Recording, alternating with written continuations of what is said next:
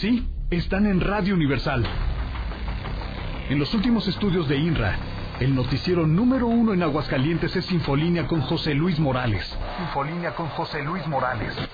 Con 8.36 puntos de rating. Y a nivel nacional, Ciro Gómez Leiva supera a los más grandes comunicadores con 2.52 puntos de rating. Una vez más demostramos que no hay competencia. Los mejores están en la mexicana 91.3 y en Azul FM 106.9. Estaciones orgullosamente de Radio Universal. Los verdaderos líderes de audiencia.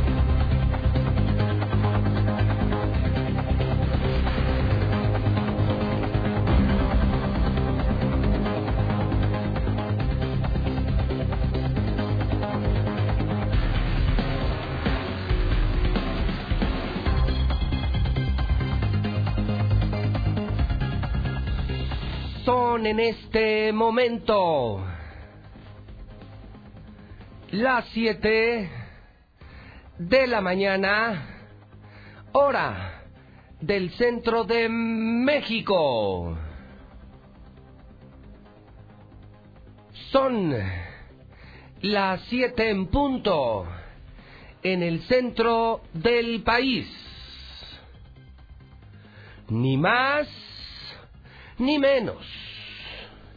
Ni más ni menos.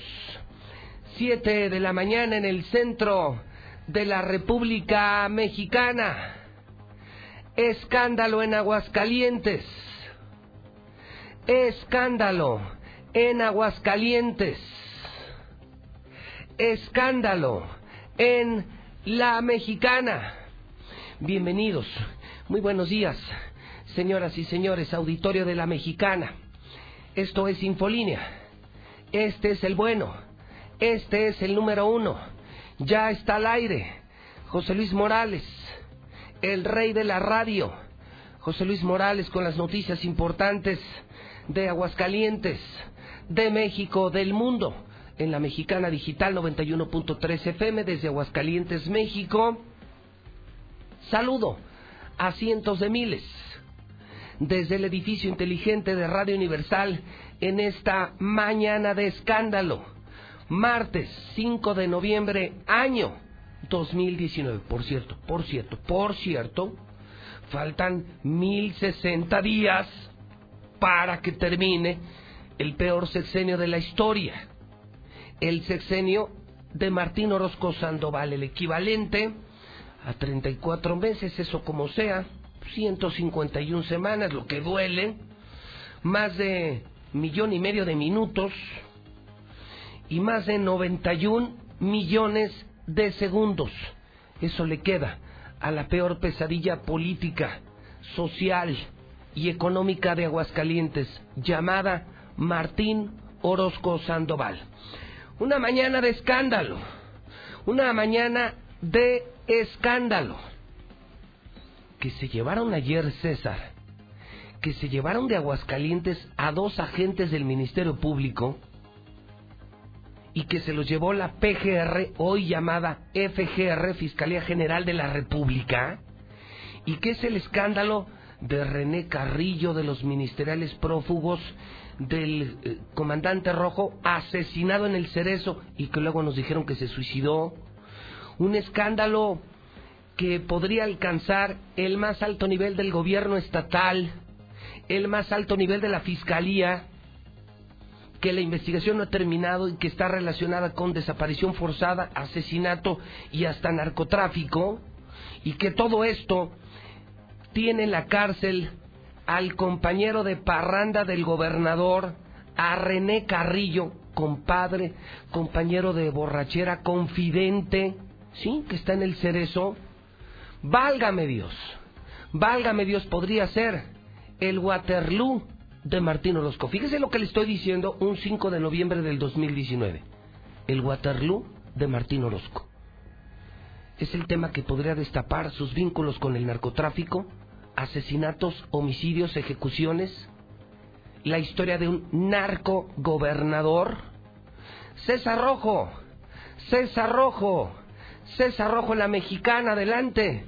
Buenos días. Gracias, José Luis. Muy buenos días. Así es, es todo un escándalo. El día de ayer ah, se presentaron elementos de la Fiscalía General de la República, no de la Delegación Aguascalientes, hay que recalcarlo, sino desde la Ciudad de México a la Fiscalía General del Estado para cumplimentar dos órdenes de aprehensión en contra de María Elvira Cleto Camarillo y Jesús Salas Herrada. Ellos fueron detenidos, de hecho lo citaron aparentemente en el mismo despacho del fiscal general para cumplimentar las órdenes de aprehensión por el delito de desaparición forzada.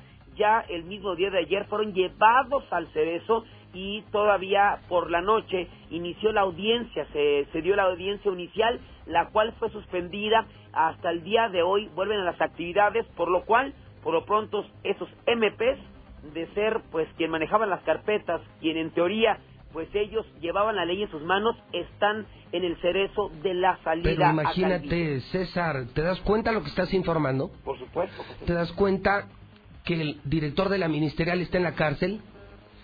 ¿Que varios ministeriales se dieron a la fuga? ¿Que asesinaron a quien sabía todo y luego aparentaron un suicidio? ¿Que estos dos ministerios públicos estaban relacionados con la investigación del pepenador que destapó la mexicana que de no haber sido por nosotros esto no se sabría y que esto podría llegar a investigar hasta el mismísimo fiscal y al mismísimo gobernador. ¿Te das cuenta de, de, que podría ser el escándalo del sexenio César, sus vínculos con el narcotráfico, asesinatos, órdenes de homicidios, lo más asqueroso que ha vivido en la historia de Aguascalientes? No sabe César, no sé, frente a qué nos encontramos, pero esto nunca había pasado, que se llevaran ministerios públicos, César, esto jamás había ocurrido en la historia, ¿eh? Sí, yo creo que eso lo podemos catalogar como un hecho histórico, la captura de ministerios públicos, sí, comandantes, sí, ministeriales habían sido detenidos, pero, pero jamás, jamás, ministerios, no, y además déjame decirte, un ministerio público por ley no hace nada que no le permita al fiscal, dependen directamente del fiscal. O sea, lo grave es que todo, todo trámite, documento, todo lo ven con el fiscal, lo cual confirma que hasta el fiscal podría ser investigado por aquel asunto del pepenador. Eh, tengo algunas revelaciones, algunas filtraciones, César, y que incluso no esperaremos a después del corte para que te vengas al estudio. Es de verdad, si yo fuera el gobernador, si yo fuera el fiscal, yo estaría temblando.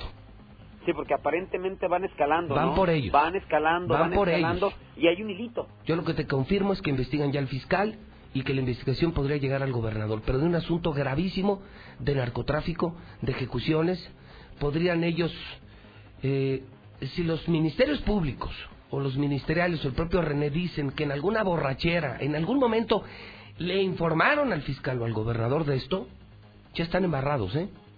O sea, César es la, me parece, la historia más escandalosa hasta el día de hoy de esta administración, que de por sí ha sido ya muy escandalosa. La gente ni se imagina frente a qué nos encontramos. ¿Habría algo del, del mismo nivel? Lo dudo, ¿no, César? No, no, José Luis. Sin duda esto es lo que roba todos los reflectores. Bueno, ahorita vuelvo contigo aquí mismo en el estudio. Aquí te espero, César, en unos segundos. Ni vamos a ir a corte, porque tengo filtraciones, porque tengo exclusivas, porque tengo bomba en torno al escándalo de la mañana que pone a temblar al mismísimo jefe del Ejecutivo. Vuelvo contigo, César. Creo que sí, José Luis. Buenos días. Bueno, no, no, ni se imagina. Le juro. Incluso para nosotros como periodistas hablar de esto, peligro de vida o muerte de vida o muerte. No, no, está feo. Ni se les ocurra cambiarle a la mexicana, porque esto no lo van a escuchar jamás en Radio Grupo, que están vendidos al gobierno, trabajan para el gobierno, jamás lo van a escuchar en TV Azteca, en Televisa, ellos trabajan para el gobierno, los periódicos locales mucho menos se van a atrever. Vamos, no hay un solo periodista que tenga el valor que yo tengo, no hay uno solo aquí. O por miedo o porque están comprados. Pero esta mañana vamos a destapar la cloaca en la mexicana. Pero varios se van a poner a temblar. Varios. Los que sí son criminales. Los que sí deben estar en la cárcel y que no pisan la cárcel como los que somos, por ejemplo, perseguidos por el gobierno, ¿no? ¿Qué diferencia, no? Los que somos empresarios, los que trabajamos, los que hacemos la chamba, pero que, que sí la hacemos, como Dios manda, terminamos en la cárcel. Y los verdaderos asesinos, narcos, delincuentes, como estos que se acaban de llevar, como los compañeros de parranda del, del alcohólico gobernador, esos no. Esos están empezando a caer. Y ni se imagina usted quiénes están a punto de caer. Bueno, son las 7.10. De este escándalo me voy a otro. Le voy a poner este video desde cero, desde cero, mi querido abuelo, mi querido Mayo. Este es un video que grabó un señor, un activista, un activista, si no me equivoco, abuelo, era un activista, es un activista menonita, ¿no? De apellido Levarón. Fíjese nada más. Hace 10 años a él lo amenazaron de muerte, creo que lo secuestraron. Y ayer le emboscaron a su familia, a sus hijos, a sus nietos, y los quemaron vivos dentro de un auto. No, no, bueno. Escuche usted el video, incluso la narración es en inglés. Repito, no me quiero equivocar, ahorita me corriges Lula, pero entiendo que es un líder menonita. Habla inglés, pero en un momento del video rompe en llanto. Está viendo, imagínese nada más lo que está viviendo México. Adentro del coche, los cuerpos de sus hijos y sus nietos quemados vivos. Corre video.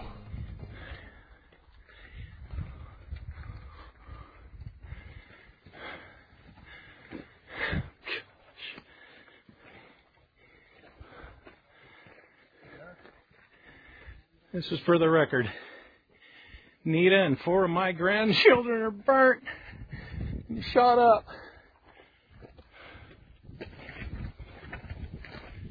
Right on the road out of La Mora.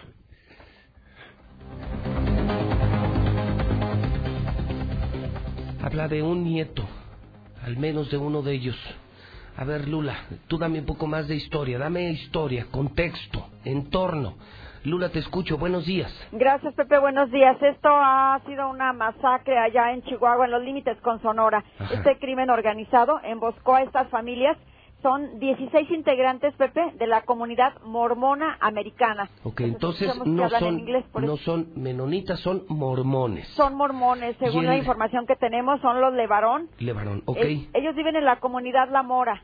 Ok. Este, en Pero viven- viven en México. En Sonora. Viven Se en México. A Tucson, Arizona. Sí, ellos vivían, viven ahí. Ok, entonces él era activista, ¿Sí? emboscaron a su familia, ¿cuántos? ¿16 integrantes? 16 integrantes eh, iban en tres camionetas cuando el crimen organizado los atacó en una zona serrana, dice el fiscal que es lo más eh, alejado de la zona Ah. que hay. Ah, bueno, entonces Ah, no pues problema. sí, ya eso ah, le bueno, quita- ya.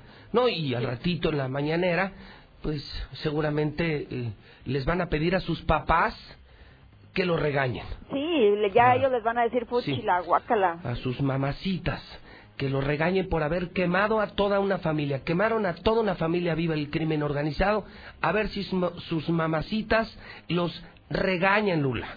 Sí, incluso el fiscal salió a decir anoche, casi ya esta madrugada, que el ataque no fue directo a esta familia, sino Ah. producto de la pelea que tienen los cárteles del narcotráfico. Ah, entonces no hay problema. Entonces no hay problema. ¿Cuántos, ¿A cuántos quemaron? Mm, fueron siete niños y tres mujeres. ¿Qué? Es desgarrador ¿Qué? Pepe, esto. ¿Qué? Sí, siete niños.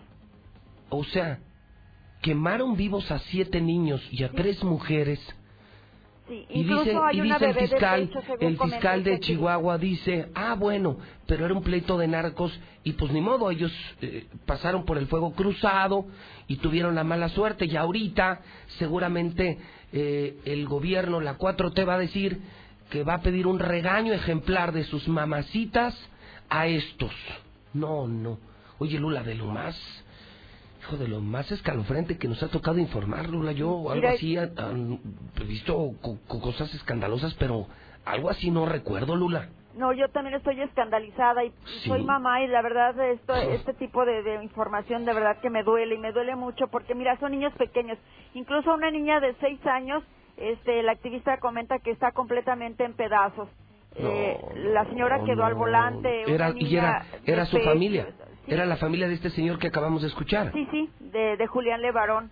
A ver, eh, no, a ver, ponlo otra vez, no te me vayas, Lula, ponlo por favor, porque esto ya cobra relevancia. Cuando ya nos cuenta la historia de Lula, este señor que ustedes van a escuchar a continuación, es un señor que graba y dice, this is for the record. Eh, eh, quiero entender que esto es como grabación, esto es como para, para grabarlo, como para documentarlo. This is for the record. Algo así dice, y de pronto empieza a llorar. ¿Cómo no vas a llorar? Está tu esposa, tus hijos y tus nietos muertos. O sea, le mataron a sus hijas, a su esposa, a sus hijas y a sus nietos.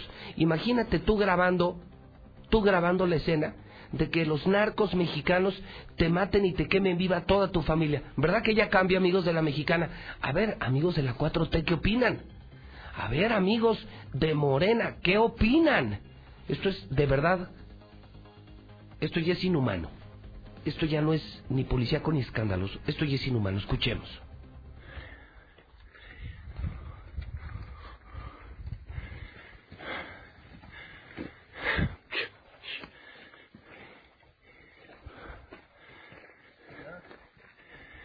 This is for the record. Nita and four of my grandchildren are burnt and shot up. Right on the road out of Qué triste, ¿no? Esto, Lula, creo que da, da coraje, pero da tristeza. Eh, se ve un coche todo quemado. Imagínese usted un campo, un campo en Chihuahua, un llano muy grande, y está en medio un coche, un coche totalmente calcinado con restos humanos. Y él con su teléfono le está dando una vuelta al coche, como reconociendo el auto y reconociendo los cadáveres que están adentro. Nada más imagínense, carajo. A ver, ya. Ya sus mamadas de, de y de chairos. Nada más imagínate que a ti te tocara esto. Que te toque grabar cómo dejaron a tu esposa, a tus hijas y a tus nietos unos malditos, asquerosos narcotraficantes, que el gobierno no quiere enfrentar, que al ejército no le dejan enfrentar, pero que sí, sí, están pidiendo que sus mamacitas los regañen por el amor de Dios. Lula, inaudito. Pues que sigan perdonando a los narcos, pues. Sí, porque, claro, pues, claro, hoy los perdonados son los narcos.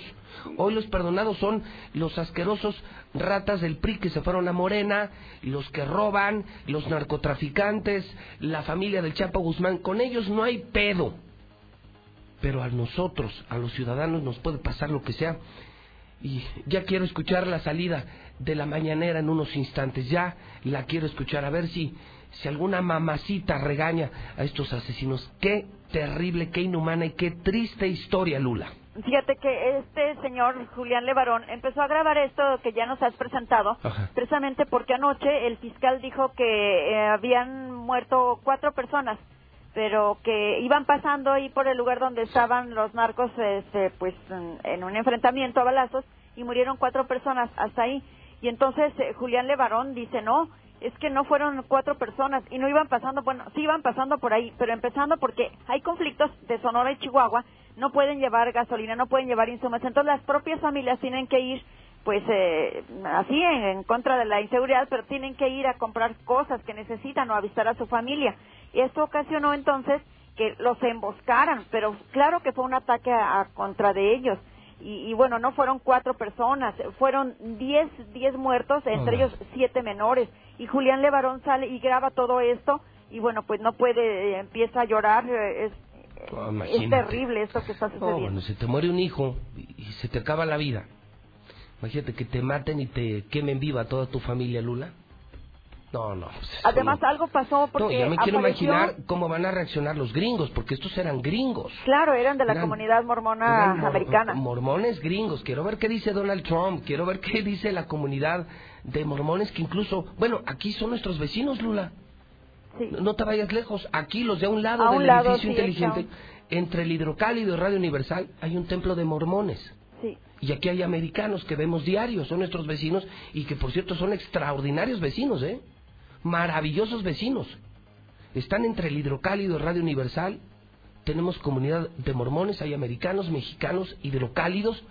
Ya, ya me quiero imaginar la reacción de Estados Unidos y a ver con qué sale el gobierno mexicano. A ver ahora con qué ridiculez sale el gobierno mexicano. ¿Qué más, Lula? ¿Algo? Oye, pues se tiene que investigar porque fíjate que esta madrugada apareció una niña de ocho años, Mackenzie Langford, de esta comunidad, de esta familia Levarón, pero apareció ilesa esta madrugada.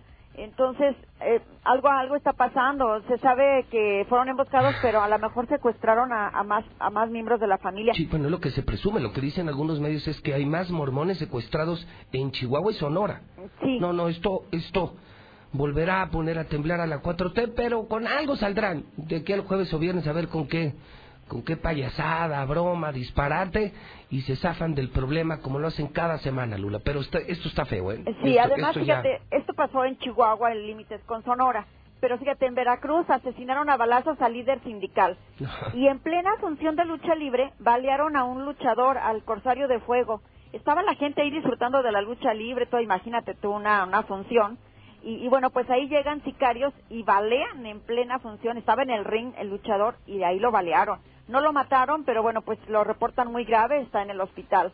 También en Oaxaca matan a un comandante de la agencia de investigación. ¿Qué está pasando en México? Está, está pues al rojo vivo.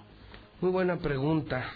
Híjole. Y oye, y además, en otra información, registran los estados desorden en salarios. Hay gobernadores que ganan más que el presidente. ¿Y sabes quién está entre estos gobernadores? ¿Quién? El de Aguascalientes. ¿En serio?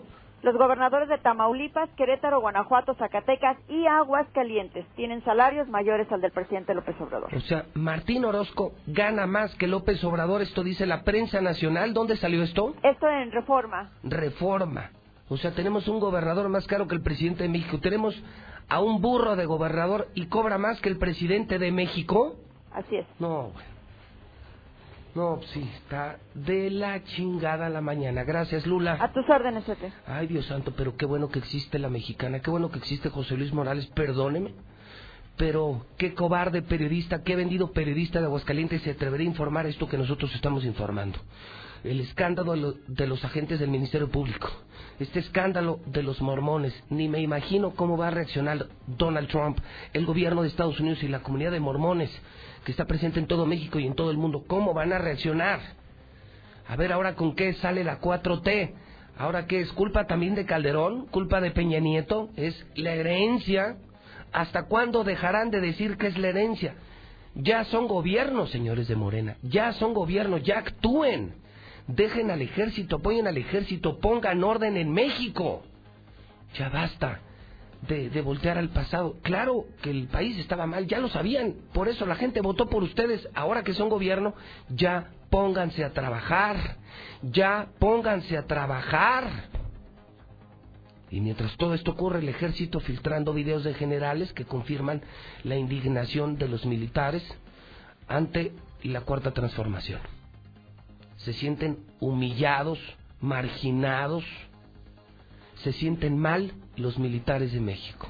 Yo desde aquí vuelvo a repetir lo que durante años he dicho. Mi reconocimiento, mi respeto y mi admiración al ejército mexicano. Yo sí, yo sí apoyo al ejército mexicano. Yo sí, yo sí, yo sí estoy con el ejército mexicano. Que vivan las Fuerzas Armadas de México. Que viva el ejército mexicano. Bueno, vamos a la declaración del día. Vamos a la declaración del día. Escuche usted. Historia número uno, el escándalo de los ministerios públicos. Historia número dos, esto de los mormones. Está feo, ¿eh? Está feo. Nada más por un segundo, por favor. No me juzgues, Chairo, no me juzgues, Fifi. Ponte en un segundo en los pies de este señor. Que encuentres un coche quemado y que estén 10 miembros de tu familia quemados vivos. Nada más ponte en sus zapatos.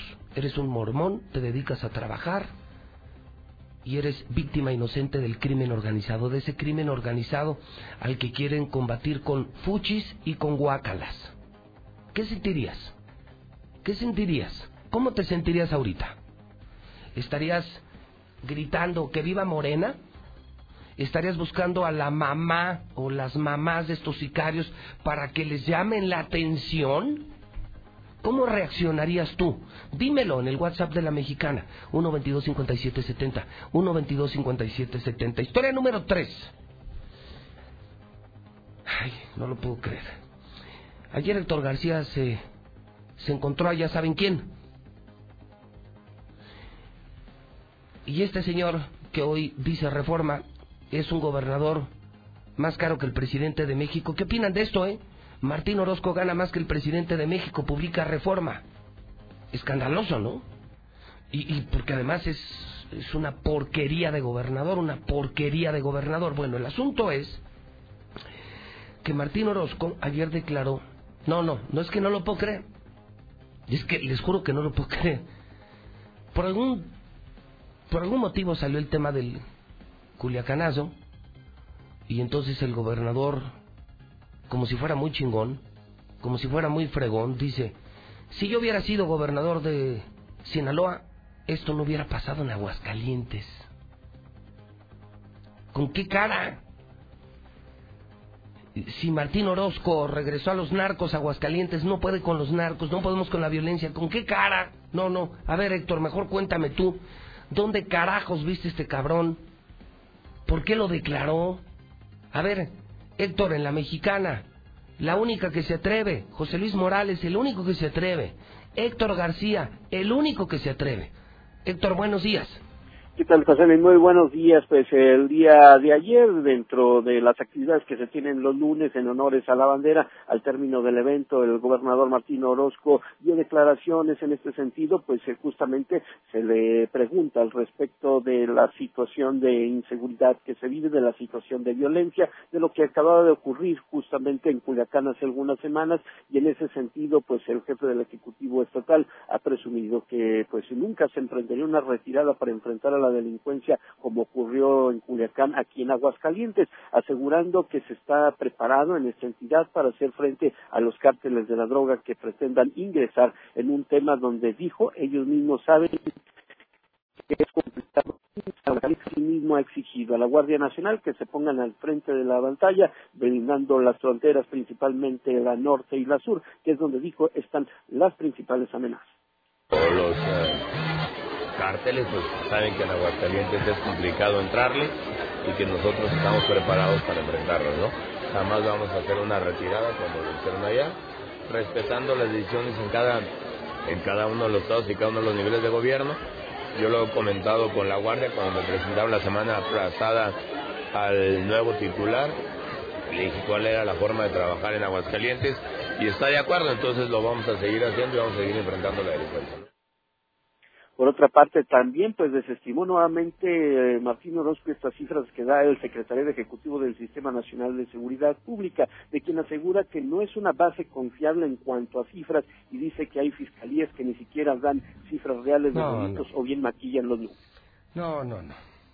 Oye, cuando estás frente a él no te dan ganas de vomitar, de escuchar tanta estupidez, Héctor. No, bueno, en ese sentido, pues es parte del trabajo, no lo escuchas no, no, yo lo sé, Héctor, pero ayer en la mañana me escuchaste y revelé una comparación de un año de Carlos Lozano contra un año de Luis Armando y contra un año de Martín. Vamos, para no compararlos ni con Michoacán, ni con Guanajuato, ni con Jalisco, ni con Tamaulipas, sino comparar Aguascalientes con Aguascalientes, peras con peras, manzanas con manzanas. Y les demostré públicamente, es- Héctor, con Luis Armando estábamos mucho mejor. Con Carlos Lozano estábamos increíblemente mejor. Y solo llegó Martín Orozco y esto se hizo cagada. Educación, inversión, salud, seguridad. ¿Con qué cara se pone a decir que él, que él no se echaría para atrás en Sinaloa? O sea, le está diciendo cobarde al presidente, le está diciendo cobarde al gobernador de Sinaloa. Pero ¿con qué cara si todos estamos viendo sus vínculos con el narcotráfico por el amor de Dios, Héctor? Sí, bueno, los números ahí están, ¿no? Están en diferentes instancias que dan las estadísticas y ahí están los números, son los que hablan en ese sentido. Como bien se lo refieres, pues hay indicadores posi- más mejor positivos en otras administraciones. Sí, claro. Por la cuarta parte de esto, queríamos quitar a Luis Armando. Fíjate nada más. Te extrañamos, Luis Armando. ¿Cómo te extrañamos mucho más? Carlos Lozano de la Torre. Y qué asco, qué asco escuchar a Martín Orozco Sandoval. Gracias, Héctor. Bueno, Ay. Diputados.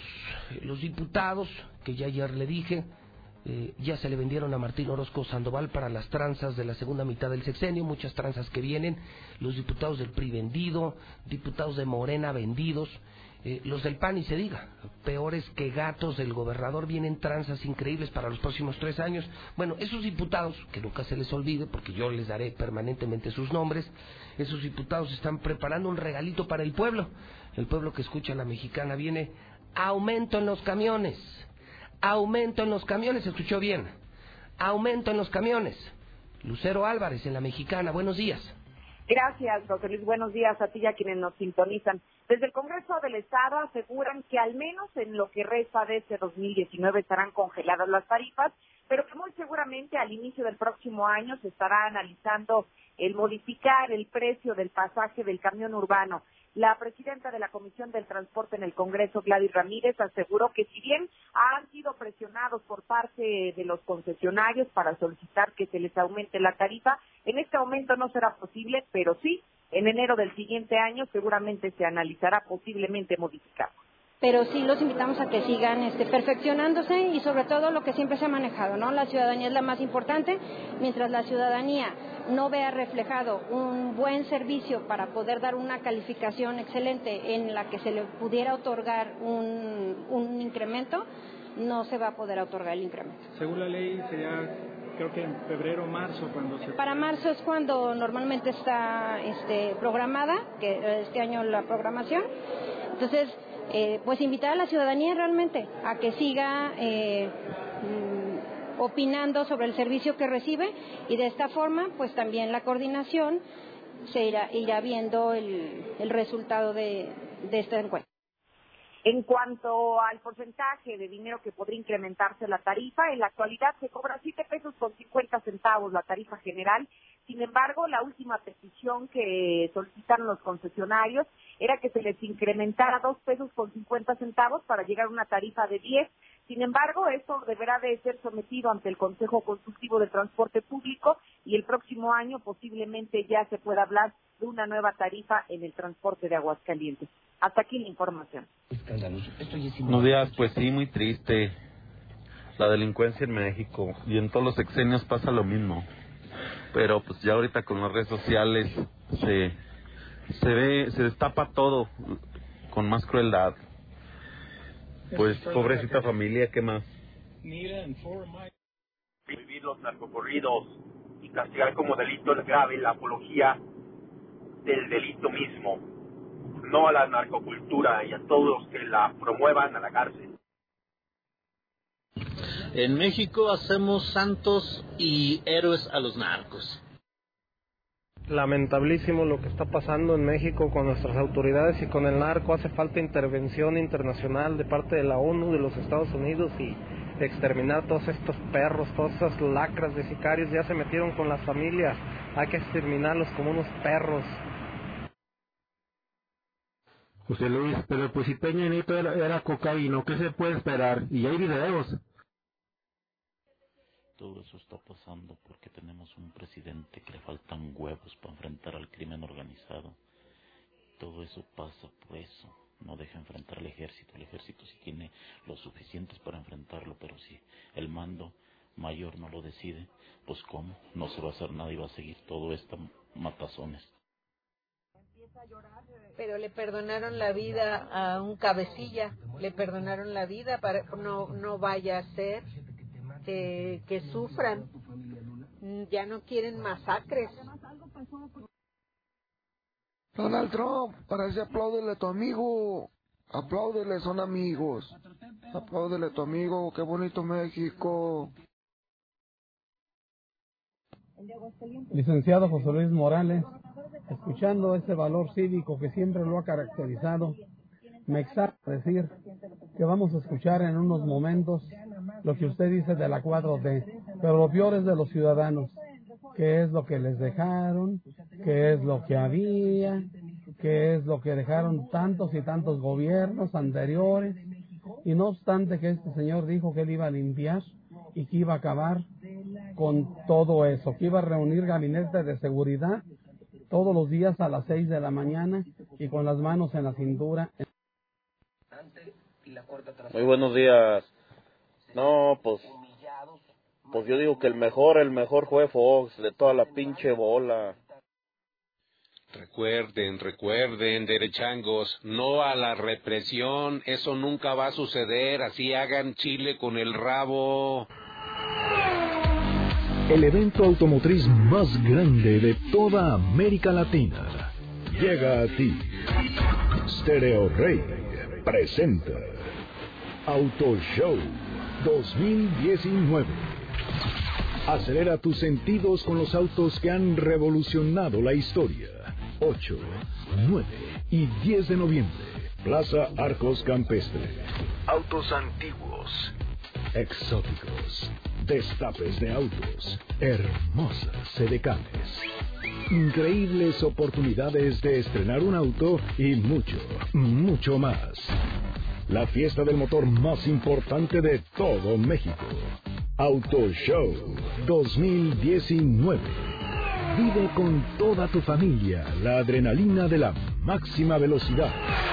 Auto Show es presentado por Renault, Ford Country Aguascalientes, Mazda, Nissan Torres Corso, Autodistribuidores del Centro, Chrysler, Dodge, Fiat, Jeep, Ram, Volkswagen del Centro, Honda Campestre, Chevrolet Herrera Motors, Hyundai Campestre, Kia, Cadillac, Peugeot.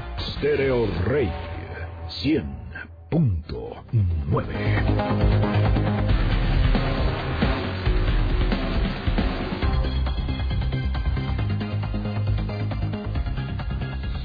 Son las 7.35 en la mexicana. Son las 7.35, es el evento de la semana, ¿eh? Cada semana un gran evento Radio Universal. Esto va a ser en Colosio Plaza Arcos. Van todas las agencias. Mazda confirma la presentación de sus X30. Hoy Ford dará a conocer que van a presentar una camioneta, el Escape. Escape 2020 se presenta este fin de semana en el evento. Es el Auto Show que organiza Radio Universal Stereo Rey. Y vamos a tener la fiesta de NASCAR, de canes, mujeres, regalos, boletos, coches, pilotos, eh, la fiesta de la soberana de Harley, y van a estar los autos antiguos, descuentos, promociones, regalos. Es el evento automotriz más grande de México que también organizamos nosotros, así como hacemos la carrera eh, más grande, hacemos eh, los conciertos más grandes, también el evento automotriz más grande. eh, lo hacemos nosotros. Y hablando de autos, me están reportando en este momento que se está quemando un coche en el cruce de Paseo de la Cruz y Primer Anillo, allá por el seminario.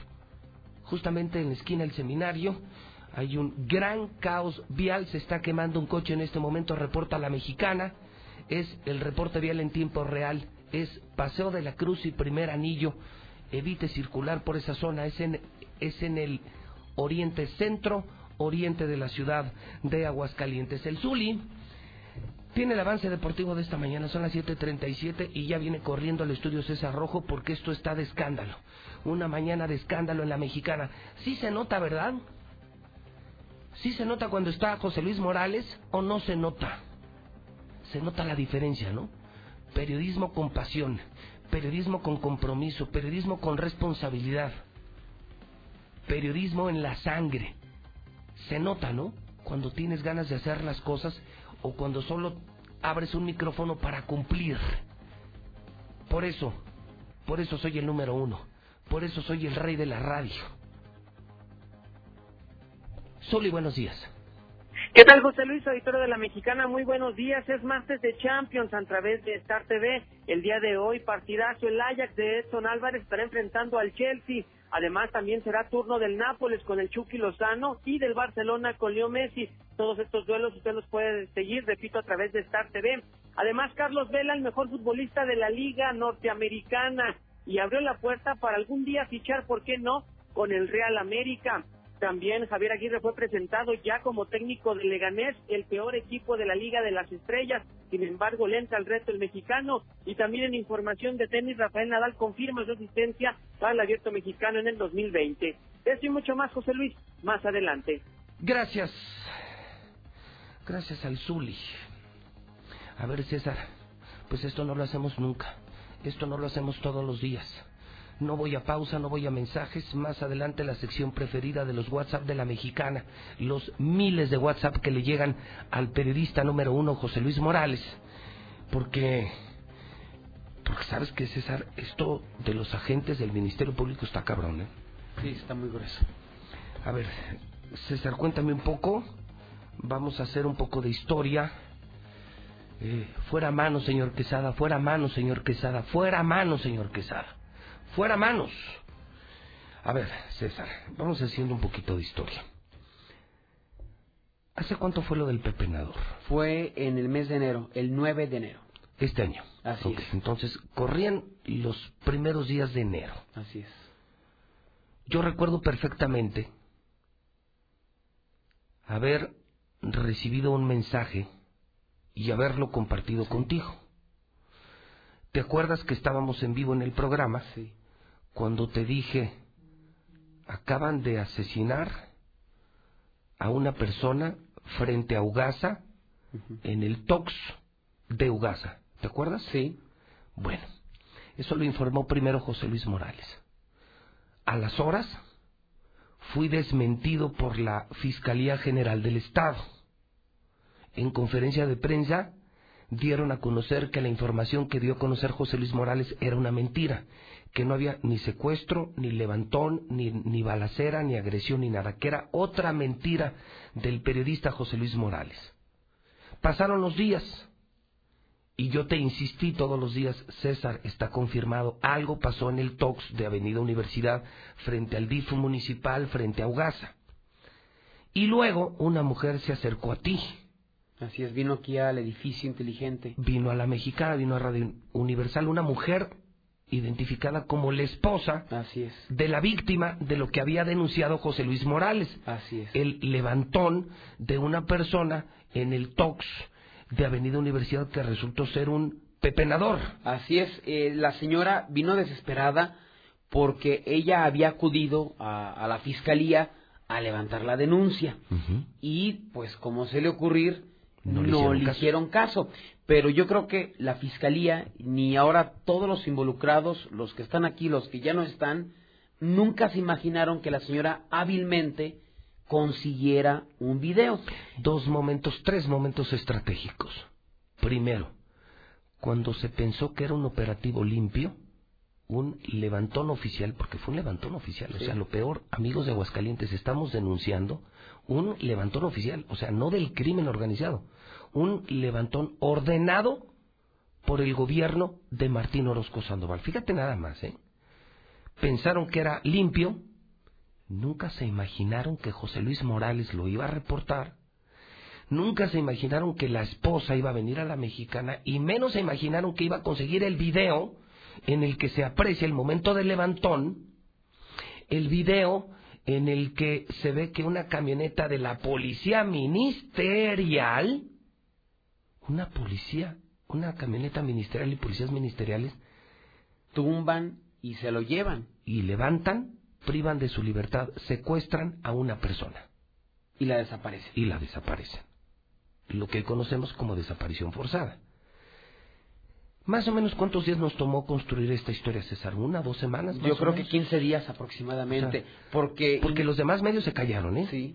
O sea, todos los medios que son gatos del gobernador, que reciben 90 millones al año para callarse el hocico, para callarse la boca, 90 millones, y que nosotros, nosotros nunca, ni hemos, ni lo hacemos, ni lo haremos, nunca venderemos nuestra conciencia.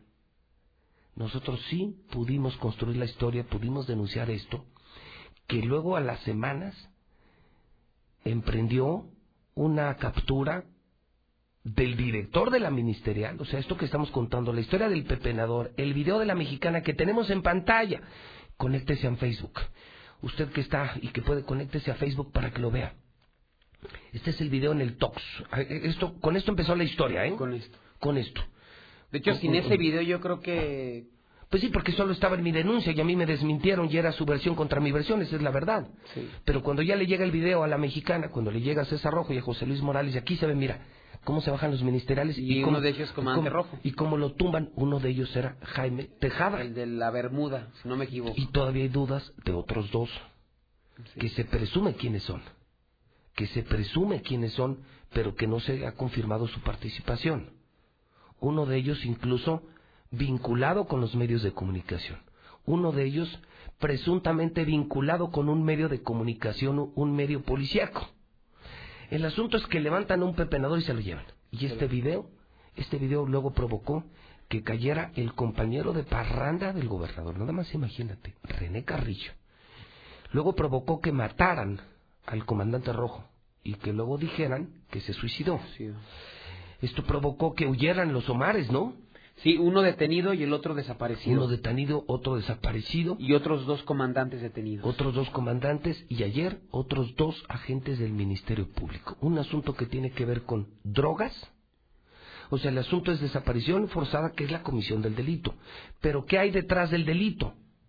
Lo que hay detrás del delito es que el compadre del gobernador, René Carrillo, el compañero de parrandas del gobernador, quien presumía quien a mí me presumió que era el enlace entre el Mencho y el gobernador, René Carrillo, y que esto nunca lo había dicho y lo sostengo, y fue una noche en el restaurante La Garufa, donde a mí René Carrillo me dijo, yo voy a Guadalajara por el dinero, yo me reúno con el Mencho y soy el enlace entre Martín Orozco y el Mencho.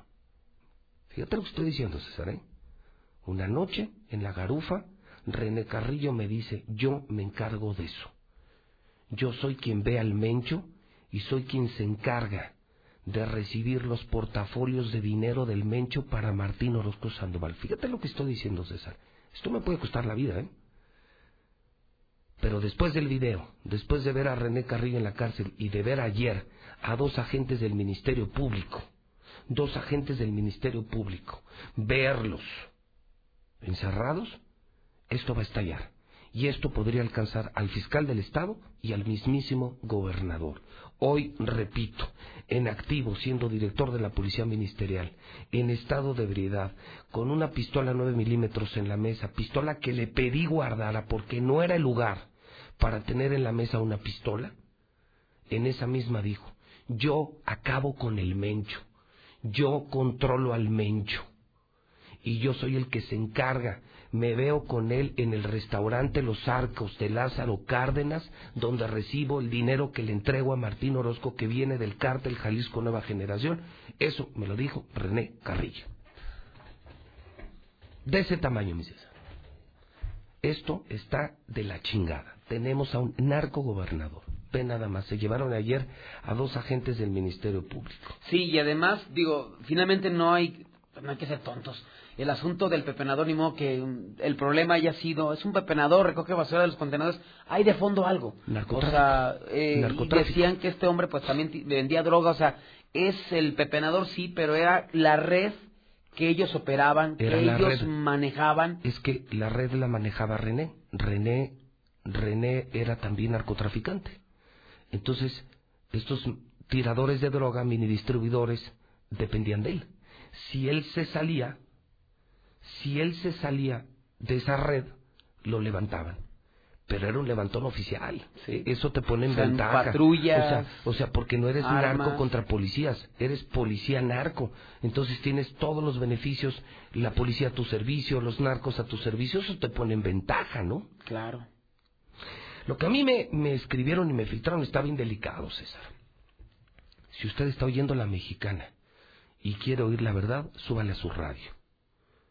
Si no quiere escuchar la verdad, lárguese de la mexicana. No lo necesito. Porque a mí, si algo me sobra, si algo me sobra es público. Confirmado. La FGR detiene a dos agentes del Ministerio Público adscritos a la Fiscalía, relacionados, César, con el caso de Jaime Tejada Ponce. Porque no han dicho que el cadáver desnudo y en estado de putrefacción que fue encontrado atrás del Hotel Marriott en el sur frente a la Nissan 1 es el cadáver del pepenador. O sea, nos estamos enterando esta mañana, uno, que René Carrillo presumía ser el enlace entre el Mencho y Martín Orozco Sandoval. Dos, que a mí mismo me lo dijo. Tres, que el cuerpo del pepenador ya fue encontrado allá frente a la Nissan 1, ¿te acuerdas? Este Una cadáver? planta tratadora. Exactamente. Bueno, abandonada. Y la camioneta en que levantaron al, perpe- al pepenador permaneció por espacio de varias horas estacionada frente a ese lugar donde encontraron el cadáver. Entonces parece ser que estos que iban en la Titán, en el video que tenemos en pantalla, lo mataron luego, luego al pepenador y lo, y lo fueron a tirar de la Fátima a la Nissan 1. Meses después fue encontrado el cuerpo ya putrefacto y es que por el GPS, ¿por qué crees que te estoy informando esto, César? Porque con el GPS vieron estacionada la camioneta frente a la planta tratadora ese día durante muchas horas. El mismo día del levantón lo mataron y lo llevaron a la planta. Personal de la Dirección de Servicios Periciales de Genética alteraron los resultados de ADN para que no se relacionara al pepenador. O sea, esto es lo que está diciendo César. Es que alguien de muy alto nivel sabía de esto. Obvio René Carrillo, que está en la cárcel, obvio los Omares, obvio estos agentes del Ministerio Público, pero al parecer alguien de la Fiscalía sabía de esto. Y probablemente hasta el mismísimo gobernador sabía de todas estas travesuras o de esto que presumía René Carrillo. Que él arregló, no arregló, que él se encargaba de relacionar al Mencho con Martín Orozco Sandoval. Y que las reuniones eran en el restaurante Los Arcos de Lázaro Cárdenas en Guadalajara, Jalisco. Un caso que gracias a la mexicana se descubrió. Estos agentes del Ministerio Público son los que integraron la carpeta de investigación relacionada con los hechos donde perdió también la, la vida el comandante Rojo. O sea, la bronca es que estos sabían que a Rojo lo mataron, que Rojo nunca se suicidó y que lo mataron porque el gobernador estaba nervioso porque se iba a saber todo. René Carrillo estaba muy nervioso porque se iba a saber todo, que estaban metidos con el narco, que, que estaban relacionados con el Mencho y que se encargaban de vender droga. Imagínate, imagínate el gobernador y René Carrillo estaban relacionados con el robo a casa habitación, con el control de delincuentes y el control de la venta de droga en Aguascalientes. Es un escandalazo, César. Y estos agentes del Ministerio Público hicieron parecer el homicidio de Rojo como el suicidio de Rojo. Hay algo más, eh, José Luis, que es una investigación más delicada federal en contra de René Carrillo. A estos ministerios públicos los supervisaba la directora de investigaciones que a su vez es supervisada por el vicefiscal. Por lo menos un vicefiscal sabía esto. Y de todos los casos relevantes le informan, ¿a quién crees? Al fiscal. O sea, esto que está contando José Luis Morales, de acuerdo con esta fuente, lo sabía el fiscal Figueroa. Y me dicen que ya lo está investigando la FGR al fiscal Figueroa porque él sabía todo esto y también escondió información. No pueden reservar, modificar, archivar una carpeta de investigación sin la anuencia del fiscal. Y como esta es una falacia la autonomía de la fiscalía, quien da la última palabra es el gobernador. Lo que hoy presumen es que Martín Orozco sabía todo. Sabía lo que hacía René Carrillo, sabía que habían matado gente, que habían matado al pepenador, sabía, si no es que hasta ordenó, que mataran al comandante rojo porque ponía en peligro la gubernatura de Martín Orozco Sandoval y pondría al descubierto sus vínculos con el narcotráfico. Los vínculos que, repito, ¿eh? presumía el mismísimo René Carrillo. La Fiscalía del Estado en su momento se amparó, esto yo tampoco lo sabía. ¿Tú sabías, César, amigos de Aguascalientes, que la Fiscalía de Aguascalientes está amparada contra la FGR? No. No mames. Como autoridad, imagínate. O sea, yo, Fiscalía de Aguascalientes, me amparo ante la FGR para que no atraigan el caso del pepenador. ¿Sabías que hubo un amparo? Para que no se llevaran a México la investigación, lo cual significa que el fiscal, el gobernador y todos sabían esto. Y sabían que si se lo llevaban a México, los iban a descubrir como ya los descubrieron ayer y hace unas semanas. En un año se le cayó el teatro al gobernador. El cártel del gobernador se desmanteló en menos de un año, César. La Dirección de Investigación Pericial ante Servicios Periciales ha modificado, y lo sabemos todos, peritajes en infinidad de ocasiones para beneficiar a las autoridades. Si reciben la orden del gobernador, cambian el peritaje. Si reciben la orden del fiscal, pueden cambiar un peritaje. César, estamos frente al más grande escándalo que podría alcanzar, podría alcanzar al fiscal y al gobernador. Y es un asunto de narcotráfico, de asesinatos, no uno, varios asesinatos, venta de droga y hasta el control de una mafia de robo a casa habitación. No, y aparte, ¿sabes qué, José Luis? Otro punto, o sea, cuando hablamos de comandantes y de policías ministeriales, pues obviamente dicen, pues los controla directamente el, el jefe de la policía ministerial, el comisario o el jefe. Y ahora de los MPs, pues obviamente a ellos los controla el, fiscal, ¿Es el fiscal? El fiscal, el fiscal. de ahí los controla y, y según lo que también nos comentaban es que la misma familia del Rojo acudieron ante las instancias federales para solicitar la investigación de estos MPs. Porque ellos presumen, como presumimos muchos, que al Jaime Tejada lo mataron. Sí, que la, la averiguación fue hecha para que a él le cargaran todo, todo, lo que, eh, del, del pepenador y todo lo que hacían. O sea, lo hacen responsable de todo. De luego, todo. Luego lo matan, dicen que fue un suicidio y se murió la historia. Y, esos MPs, que es la agencia número 7, esa agencia es la que maneja todo lo pesado. O sea, los casos más delicados les llegan a ellos narcomenudeos, secuestros. Pero ya les cayó el chahuiscle. Exactamente, o sea, ellos manejaban a, a su entender todo, todas las averiguaciones y carpetas. Entonces ahí está la red, es gobernador Martín Orozco, René Carrillo, Fiscalía, Vicefiscal, Agentes. estos agentes del Ministerio Público, incluso elementos. Era la red completa de narcotráfico, robo a casas, habitación, robo a negocios, que controlaba presumiblemente el mismo gobernador Martín Orozco Sandoval. Esto, esto es inaudito, César. Y la Porque ya no es robar lo que viene del gobierno, de las medicinas, de la obra pública, de los pasos a nivel. Pero ya como gobernador, meterte al narcotráfico. Ya como gobernador, tener a tu compañero de parrandas vinculado al narcotráfico. Tener un asesino como compadre y compañero de borrachera, César. O sea, ¿no crees que ya raya en la locura? Ve, lo que es la insaciable voracidad, la ambición de dinero, ya como gobernador meterte en narcotráfico. Eso es de una mente enferma, de una mente criminal, no de un ser humano que se presentó, o que lo presentó la iglesia, o que lo presentó su jefe de campaña, eh, Chemita de la Torre, como el candidato de la familia, como un santo, como un gran egresado de Opus Dei de la Universidad Bonaterra. Mira nada más en lo que terminó. Una persona sin resultados, un inepto, y ahora hasta investigado por narcotráfico y por asesino. No, bueno, esto es. Está cabrón. Y aparte, ¿sabes qué? Y lo sabemos. Los, eh, eh, los sí es Ministerio Público, pero tampoco son los de toman decisiones. O sea, obviamente ellos recibían órdenes de alguien. O sea, en el momento No, de integrarlas, no se- no se lo mandan, o sea, no tienen el, el poder para mover toda una maquinaria, los MPs. Ahorita están sobre ellos, porque eran los que tenían la carpeta, llevaban la carpeta. Y que la modificaron.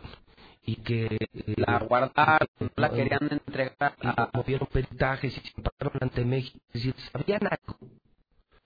¿Sabían algo de René Carrillo y del gobernador? ¿Sabían algo? estaban escondiendo? Solo que ya lo sacó la FG en esta investigación que parece no deja de caminar. Y yo repito, César, de acuerdo a lo que te están filtrando, de acuerdo a lo que está trascendiendo en la mexicana, las investigaciones apuntan contra el fiscal y el gobernador Martín Orozco Sandoval y asuntos delicados. Estamos hablando de homicidios, secuestros, desaparición forzada, narcotráfico y robo a casas habitación. Sí, algo delicado. Podría ser el Guadalupe de Martín Orozco, podría ser el fin de la carrera de Martín Orozco Sandoval. Si esto llega al gobernador, se acabó Martín Orozco Sandoval. Ya no quedaría ni como corrupto ni como inepto, sino nada más imagínate un gobernador asesino y narcotraficante de confirmarse toda esta información que me están filtrando. Lo de René Carrillo no es filtración, ¿eh?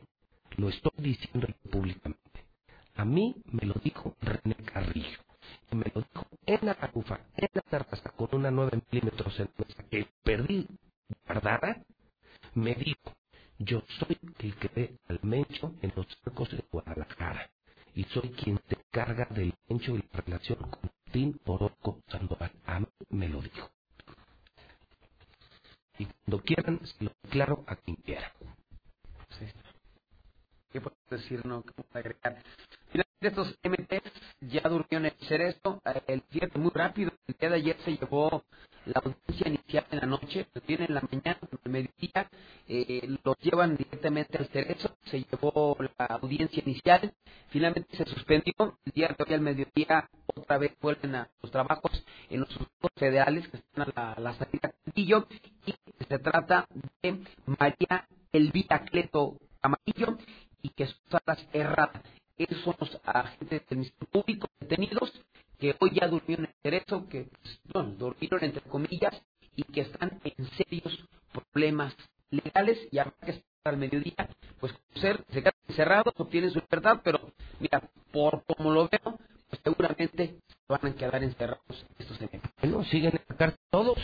Los mares, bueno, los que agarraron, algunos son eh, policías, hay como cinco detenidos. Entonces, René Carrillo y otros tres.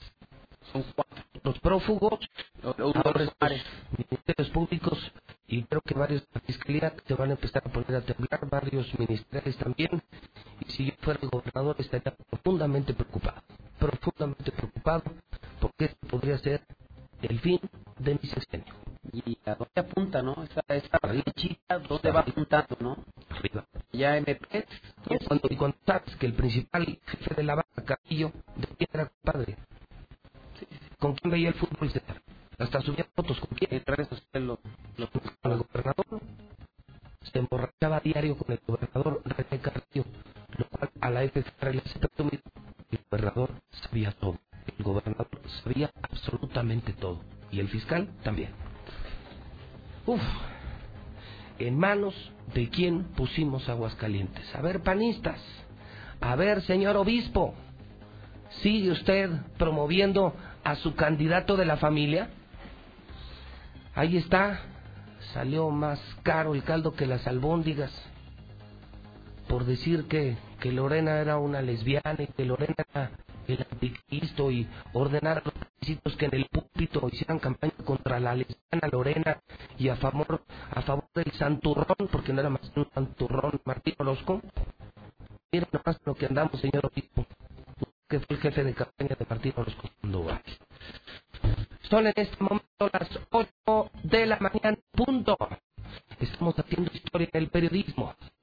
Son las 8 de la mañana, el centro del país. Esto automotismo.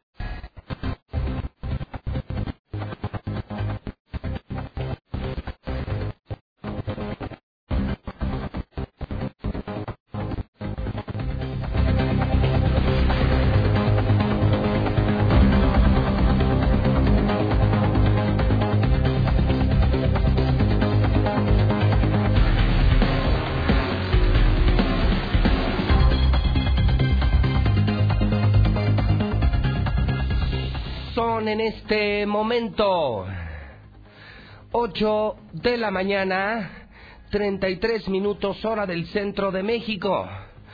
Son las 8.33. Está usted escuchando la mexicana, la estación del pueblo, todo el pueblo. Escucha la mexicana. Si le preguntan qué estación de radio escucha, conteste. Conteste con la verdad. Yo escucho la mexicana. Yo escucho a José Luis Morales. Saludo. Saludo a cientos de miles en este martes 5 de noviembre del año 2019 desde Aguascalientes, México, desde el edificio inteligente de Radio Universal, el edificio más moderno de toda América Latina. El clima para hoy. Hoy esperamos 26 grados de máxima, amanecimos con 12 grados, nubes escasas, medio nublado por la tarde, pocas, muy pocas posibilidades de lluvia. Le reporto en este momento un dólar. Un dólar que está a la venta en 19.46 en casas de cambio que operan en la capital de la República Mexicana, en el Santoral, Ángela, Domingo, Isabel, Marcos, Zacarías, felicidades. Este fin de semana es el Auto Show. El evento automotriz más grande de México llega a Aguascalientes, es por supuesto una producción Radio Universal de nuestra estación hermana Estéreo Rey, la máxima dimensión del radio. Vamos a tener todo el estacionamiento de Plaza Arcos con decenas de autos del año 2020, lanzamientos, destapes, sedecanes, boletos de NASCAR, fiesta de Harley, fiesta de NASCAR, fiesta de autos antiguos, entrada gratuita, familias, descuentos, promociones, eh, bonos, venta masiva de autos, algo que no se ve en Aguascalientes algo que no es normal en Aguascalientes, como nuestras carreras, nuestros conciertos, como el auto show, eso tendremos el fin de semana en Plaza Arcos, donde estarán, por cierto, todas las marcas, ¿eh? las marcas automotrices más importantes presentes en Aguascalientes, por supuesto, estarán en el Auto Show de Estereo Rey, el Auto Show de Radio Universal. Déjeme compartir con usted, eh, solo para retomar un poquito de historia solamente un poquito de historia. Voy a presentarle el video más cruel, más inhumano, más triste que me ha tocado revelar, difundir desde que comenzó esta guerra del Estado mexicano contra los narcotraficantes mexicanos. Resulta ser que que ayer narcos de Sonora y de Chihuahua asesinaron a una familia entera a varias mujeres, a seis o siete niños y desaparecieron a muchos mormones más. Y yo muy temprano le presenté el video, un video que graba el propio papá y abuelo de los, de los muertos. Él de pronto se para en el camino y ve un coche quemado, cuerpos quemados. Era su familia, era su familia, era su familia.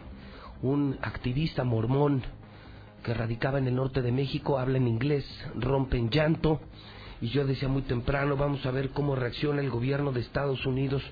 Pero primero quiero revivir el momento. Es un auto ya en llamas, un auto ya quemado, cenizas, los cuerpos ya calcinados. Es una escena terrible, una escena inhumana. Es, es lo más cruel que me ha tocado ver de esta guerra. Eh, de narcotraficantes en México, pero ya alcanzó a los gringos y ya reaccionó el presidente Trump. Sí, hace unos minutos, si usted no lo sabía, acaba de reaccionar el presidente de Estados Unidos pero primero, por favor, corre video.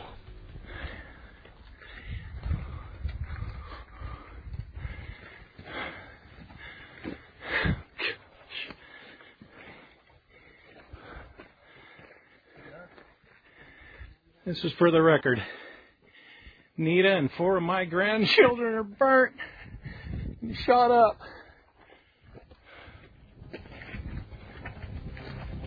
Right on the road out. No, bueno, te estremece, ¿no? Cómo rompen el llanto. Imagínate estar grabando cómo te dejaron a tu esposa, a tus hijas, a tus nietos, los malditos, asquerosos narcotraficantes mexicanos. Tu coraje contra el Estado, ¿no? Un Estado que no deja a los militares, que ha humillado a los militares y que dice que las mamacitas de los narcos van a regañar a estos asesinos. Ya me imagino, ¿no? A las mamacitas regañando, ay, mijito, ¿por qué quemaste a unos mormones? ¿Por qué quemaste a unas niñas, mijito? No seas así. Qué barbaridad, qué barbaridad. El presidente Trump ha escrito en su propia cuenta, This is the time for Mexico, with the help of the United States, to wage war on the drug cartels and wipe them off the face of the earth. We merely await a call from your great new president, oficialmente dice, estamos listos para una guerra. Le traduzco, dice el presidente de Estados Unidos, escribe, estamos listos para una guerra contra los narcos y además dice, estamos esperando la llamada, la llamada de su gran nuevo presidente, así lo dice. We are eh, We await a call from your great new president, escribe Donald Trump. Estamos esperando una llamada del presidente. Imagínense, ya los gringos quieren entrar a México con sus soldados a enfrentar, ya habla Donald Trump de una guerra. Sí, la guerra de, de, México y de Estados Unidos contra los narcos. Nada más hay que avisarle que a Donald Trump que aquí no hay balazos, aquí hay abrazos. Nada más hay que avisarle que, que si nos va a mandar a sus F-16 pues nada más que los adiestren a dar muchos besos o que manden mejor americanas, ¿no? Que son muy guapas, porque si esto se va a arreglar a besos, abrazos y no balazos, pues mejor que manden a las gringas, ¿no? Dice además, este fue el primero de ellos, a wonderful family and friends from Utah, eran de Utah, me entero, got caught between two vicious drug cartels who were shooting to each other with the result big and many great American people killed, including young children, and some missing. Dice que eran personas de Utah, que era una gran familia, que fue un enfrentamiento entre dos cárteles que se estaban disparando, con el resultado de varios americanos muertos, incluidos varios niños, pero además desaparecidos. Dice en la parte final, eh, being and many great American people killed, including young children, and some missing, o sea, varios desaparecidos, dice el presidente Trump. If Mexico needs or requests help in cleaning out this, y deja abierto, y son puntos suspensivos. Si México necesita o requiere ayuda para limpiar esto, válgame Dios. El ejército de Estados Unidos, el presidente de Estados Unidos dice, estamos a las órdenes. Si quieren guerra contra los narcos, estamos listos para enfrentar a los narcos. Imagínense nada más. Oye, Lula, ¿ya reaccionó? ¿Alguien le ha preguntado al presidente alguna reacción ya de... Ya dijo algo López Obrador de esto que escribió Donald Trump y esto que le está ofreciendo una guerra ya, traer a los soldados americanos a enfrentar. Luego imagínate, traer a los soldados americanos, que los soldados de México no pueden o no los dejan o qué. Imagínate, sería, imagínate una peor humillación para los soldados mexicanos. Ahorita los tienen de pena ajena. Imagínese traerles a los soldados americanos. No, bueno, no, bueno, no, bueno. Adelante, Lula, ¿sabes algo? Sí, Pepe, pues fíjate que ya agradeció el presidente López Obrador esta oferta de ayuda de Trump en el caso Levarón, pero aclaró que se efectuará de manera soberana e independiente. Dijo, muchas gracias, pero pues México lo resolverá porque somos un país soberano e independiente. O sea, no. O sea, la respuesta es, dice López Obrador, no queremos a los gringos. Sí, no directamente, pero pues sí, así como que entre líneas dice no. Dice que no. ¿Y que, que lo va a resolver como a, abrazos todavía? Pues está, dice que están en las investigaciones y depende de lo que resulte de estas investigaciones, pues verá la forma de, de actuar. Más que ya son gringos, ¿eh? O sea, esto ya cambia, ya, ya no es la matanza de mexicanos, ya fueron gringos. Yo no creo que el presidente de Estados Unidos tenga la paciencia como para que pasen años y, y pase lo de Ayotzinapa, ¿no? Que nunca van a saber quiénes fueron. No, y menos Donald Trump. Además, bueno, lo que pasa es que eh, el presidente López Obrador sigue en la conferencia mañanera y bueno, pero los reporteros le siguen cuestionando sobre estos hechos en Sonora. Eso es lo importante ahorita, no otro otro tipo de preguntas. O sea, ahorita lo fuerte, lo que le están preguntando al presidente Lula en la conferencia es lo de la matanza, porque si es una masacre, la matanza allá en Sonora de una familia de mormones gringos de Utah que mataron a tres mujeres, a seis o siete niños y hay varios desaparecidos, como lo escribe el propio y lo confirma el propio presidente Trump. Sí, incluso le pasó el micrófono a Durazo y él es el que ha contestado estas preguntas y confirmó que en el ataque a esta familia Levarón perdieron la vida nueve personas, no diez como dijo Julián Levarón. Qué maravilla, ah, no, tres bueno. mujeres, seis menores. Ay, qué nada exagerados, nada más murieron nueve y nosotros Sí, diciendo más. que diez, ya ni la fregamos, como somos exagerados los medios de comunicación. Sí, hombre, y que las camionetas suburban donde viajaban pudieron ser confundidas con sicarios. Ah, ah, ah, pues ahora es, ah, ahora es nuestra culpa, entonces prohibidas ya las suburbans. Sí, pues para que andan viajando en suburban, ¿verdad? Ay, pues Se sí. pudieron con... Y luego otro, da- otro dato que da es que a la 1.30 de esta madrugada, tres personas que estaban heridas eh, fueron llevadas a un hospital de Agua Prieta y en Sonora, pero que no fueron atendidas como debían, entonces tuvieron que ser llevados a Arizona, a Phoenix, Arizona, a, los- a un hospital de allá. Esto fue a la 1.30 de la madrugada y que ah, hay un menor, no dijo de cuántos años, solamente se habló de un niño, que tiene un balazo en la espalda, que es el que está un poco más delicado, pero que no pone en riesgo su vida, fue lo que dijo Durazo. Y bueno, también acaba de señalar que hay un presunto responsable detenido por ese ataque, que llevaba un amplio número, así dijo, un amplio número de armas y también llevaba a dos personas amordazadas. No dio más datos, esto acaba prácticamente de ocurrir. Y bueno, también lo que hay ahorita de novedad, Pepe, es que el embajador de Estados Unidos, eh, Christopher Landú, pues Sí. sigue de cerca este caso. Y pero fíjate que horas antes de este crimen, el diplomático escribió en su Twitter, tengo, estoy dirigiéndome a Sonora. Es mi primera visita al noreste del país. Tengo ¿Cómo? muchas reuniones de trabajo. ¿Cómo? Voy a aprovechar para probar la famosa gastronomía sonorense de 100 redes sociales. Y, y unas horas después pasa esta matanza. Imagínate nada más. No, bueno, con lo que se encontró, ¿no? Sí. Con sus paisanos, con sus compatriotas de Utah, asesinados, una familia entera cruelmente asesinada, inocentes. Híjole. Pero imagínate que le hubiera pasado esto al embajador de Estados Unidos. A ver cómo se viene la presión de Estados Unidos ante esto. Ahorita es oferta, no sé si siga en el terreno de la oferta lo escrito por el presidente Trump, ¿eh? que se- seguramente será obligado a exigir resultados al gobierno mexicano, ¿no? Pero en el momento, ¿no? Va a esperar. No, yo no creo que se esperen tres años, ¿eh? No, no, no.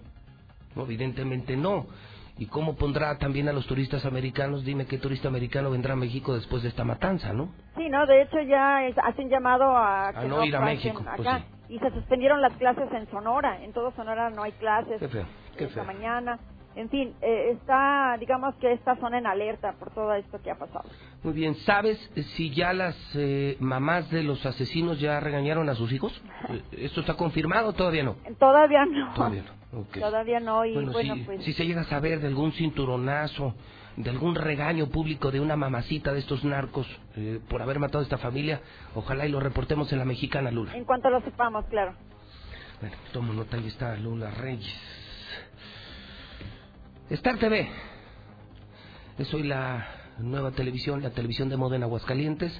Son las antenas amarillas, 50 mil hogares, más canales y pagas menos. Con solo 169 pesitos al mes puedes tener todos los canales del mundo. Los que tiene la competencia y mejores, más y mejores canales, pero solo pagas 169. Star TV 1462500 y prepárate porque ya entro a televisión. El número uno de la radio, José Luis Morales. El número uno de Twitter, José Luis Morales, ahora en televisión. En unos días ya. En Star TV, contrátalo, pero córrele. 1462500. 1462500. La gasolina que yo uso es móvil, ¿eh? Yo ya no uso otra gasolina. Dura más, rinde más y jala mejor el coche. Muebles Vener, la mueblería, eh, que es una locura allá en Segundo Anillo, en Colinas del Río, arriba del Paso Desnivel, me está confirmando que toda la próxima semana, fíjese, los muebles más finos de Aguascalientes, los que encuentras en las otras mueblerías, ellos los van a tener al 70, 70, 70, 70% de descuento. Solo por el buen fin va a ser una locura desde el próximo lunes, toda la próxima semana. Están padrísimos los muebles, ¿eh? Yo compré algo para la casa y en Muebles Vener, los vi en otra mueblería y aquí los vi ahorita 50% abajo. La próxima semana van a estar 70, 70, 70% abajo. Eso es una locura, Vener. La Viquina. Si hay algo que celebrar, festejar, comida de negocios, familia, ve a La Viquina. Hoy el restaurante que se puso de moda en Aguascal- Aguascalientes, La Viquina, increíble. Ambiente, eh, comida, tragos, lugarzazo, La Viquina. Llantas del Lago, cumple 43 años. Maneja seguro. Tenemos una sucursal a cinco minutos de ti. Felicidades a una llantera Orgullo de México y Orgullo de Aguascalientes. Saludos a toda la gente de Llantas del Lago. Si hoy necesitas cambiar una llanta, ni lo pienses. Y si lo que necesitas es comprar una casa, pregunta por Estacia. La mejor ubicación en el norte de la ciudad, un lugar seguro y exclusivo de San Cristóbal. El rey de las casas, Grupo San Cristóbal, 139 4039. Que no tiene gas, señora, pues ya ya bajó la temperatura, ¿eh? Y pida su gas en el gas Noel, que es el 910 9010. Gas Noel. Otra historia de la mañana, son las 8.48 horas del centro de México. Otra historia de la mañana. Es una historia política. ¿Se acuerda cuando yo junté más de 100 mil firmas para quitarles el dinero a los partidos políticos? Pues, ¿qué cree? Que eh, lo quiso hacer el Instituto Estatal Electoral se ampararon el PRI y el Partido Verde y les van a regresar millones de pesos. Me informaba eh, Toño Zapata, director del programa, que por año, fíjese nada más, por año, ¿sabe cuánto recibe el PRI de Aguascalientes sin ser año electoral? Eh? Nueve millones. Nueve millones, cuatro millones para el verde, para hacer nada. Porque no hace nada. O sea, nueve millones de nuestros impuestos para nada. Aaron Moya, buenos días. Gracias, José Luis. Muy buenos días para ti, para quienes nos escuchan. Pues ordena el Tribunal Electoral del Estado de Aguascalientes al Consejo General del IE corregir la distribución de prerrogativas o devolverle el recurso a los partidos. La instrucción del Tribunal Local llega después de que PRI, Verde Ecologista de México, Morena y PT interpusieran recursos de apelación alegando que los criterios que tomaron en cuenta eran incorrectos, pues la autoridad responsable habría tomado en cuenta los resultados de las más recientes elecciones para la renovación de ayuntamientos cuando la ley establece que la elección de diputados es la base de la distribución del financiamiento público local. Además, señalan que en el caso de las elecciones de alcaldes participaron 372.880 electores, mientras que en las de diputados 555.487 ciudadanos acudieron a las urnas, por lo que al tomar la más reciente jornada electoral se había menoscabado a 112.607 ciudadanos. Por ello, el Tribunal Local determina que sí existe agravio y ya instruyó al Consejo General y al Secretario Ejecutivo a emitir otro acuerdo donde se establezcan los nuevos y corregidos criterios para la distribución del financiamiento. Esto deberá ser en las próximas 72 horas después de la notificación, aclarando que una vez acordados los nuevos presupuestos, el secretario ejecutivo tendrá un plazo de 24 horas para informar del nuevo acuerdo, o de lo contrario, se sancionará al secretario ejecutivo con medidas de apremio previstas en el artículo 328 del Código Electoral, mismo que contempla desde una amonestación hasta una multa de 10 a 100 veces el valor diario de la unidad de medida. A ver, entonces en español, ¿les quitaron dinero al PRI y al Verde? Ellos se quejaron ante el TRIFE, bueno, ante el Tribunal Electoral, y el Tribunal Electoral dice, bueno, tienen la razón, y el asunto es que les van a regresar su dinero. Esa es la historia. Así es, junto con Morena y Partido del Trabajo también. Ah, son cuatro partidos. Cuatro partidos. Y les van a regresar su lana aunque no sea año electoral. Ese es el punto. Ok, gracias. Luis Fernando Landeros, presidente del Instituto Electoral. Señor presidente, ¿cómo estás? Buenos días. José Luis, gusto saludarte a ti y a tu auditorio. Ah, ¿Cómo entendemos esto los ciudadanos y cuál es tu opinión como autoridad electoral, Luis Fernando? Mira, eh, me gustaría iniciar con algunas eh, puntualizaciones, José Luis. Eh, en primer término, para contextualizar a, ti y al auditorio, lo que determinamos no fue ni quitarles ni devolverles presupuesto. Para explicar ah, de manera, espero yo, muy sencilla cómo se maneja este tipo de, de asuntos, en particular de los recursos públicos a los partidos políticos, reparte una sola bolsa. Es una, eh, una bolsa que el Congreso del Estado eh, nos autoriza año con año. Prácticamente en estas épocas ya está discutiendo ahorita el paquete económico. Ahí van incluidos los partidos políticos. Y nosotros en el instituto lo que hacemos en cada mes de enero de cada ejercicio fiscal es distribuir eh, el financiamiento. Si lo vemos con una similitud con un pastel, bueno, nos determina el Congreso del Estado un determinado pastel de un determinado tamaño y nosotros lo que hacemos es repartir por rebanadas a cada uno de los partidos políticos. Entonces, en primer término, me gustaría como aclarar el hecho de que eh, no eh, incluye el número de partidos políticos en la cantidad de dinero que destinamos. O sea, no, es, no tiene no tiene dedicatoria, es la bolsa de todos. Exacto, eh, porque muchas veces permea la idea de que si hay más partidos políticos hay más gasto, o si hay menos partidos, hay menos gasto. Eso es falso. Eh, Pero lo que sí se eh, buscaba era reducir la bolsa. La, la cuestión que, que nosotros, desde, desde el mes de septiembre que emitimos este acuerdo, fue porque eh, hay que recordar que tuvimos una elección eh, in- inédita y que ya no se va a volver a repetir por este calendario típico que estamos buscando en todo el país para empatar las elecciones con la federal. Tuvimos por primera y única vez una elección únicamente de ayuntamientos. Entonces, al adelantar los tiempos, un ánimo de dotar de certeza, y eh, sabíamos que este tema eh, iba a llegar a los tribunales, para no tener eh, el escenario de que en el mes de enero del 2020, al momento de repartir este pastel que yo mencionaba, algún partido político se fuera a quejar, nosotros emitimos reglas desde ahorita por esta situación atípica.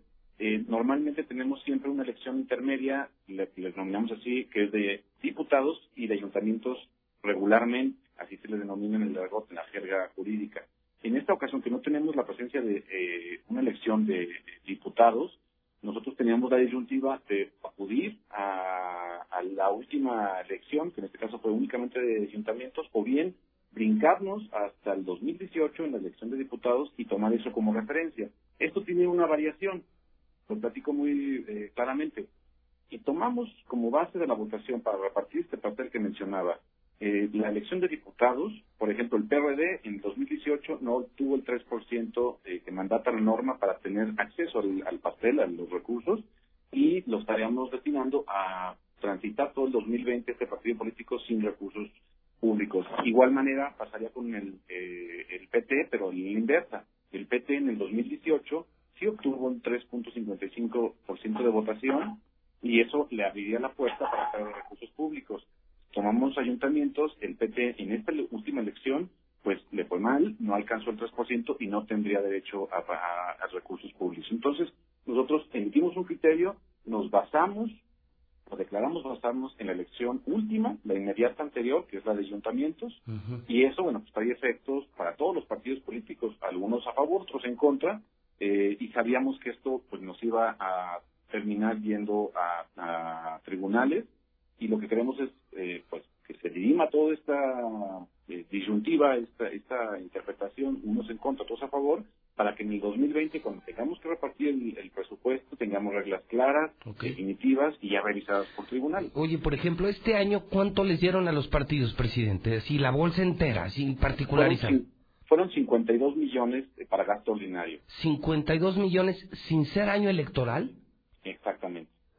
Eh, la, Ah, caray. la- la legislación nos marca y es una operación. Sí, yo sé que yo sé que es por ley, pero Es una multiplicación literal. pero les dan 50 millones a los partidos cuando no hay no hay proceso electoral.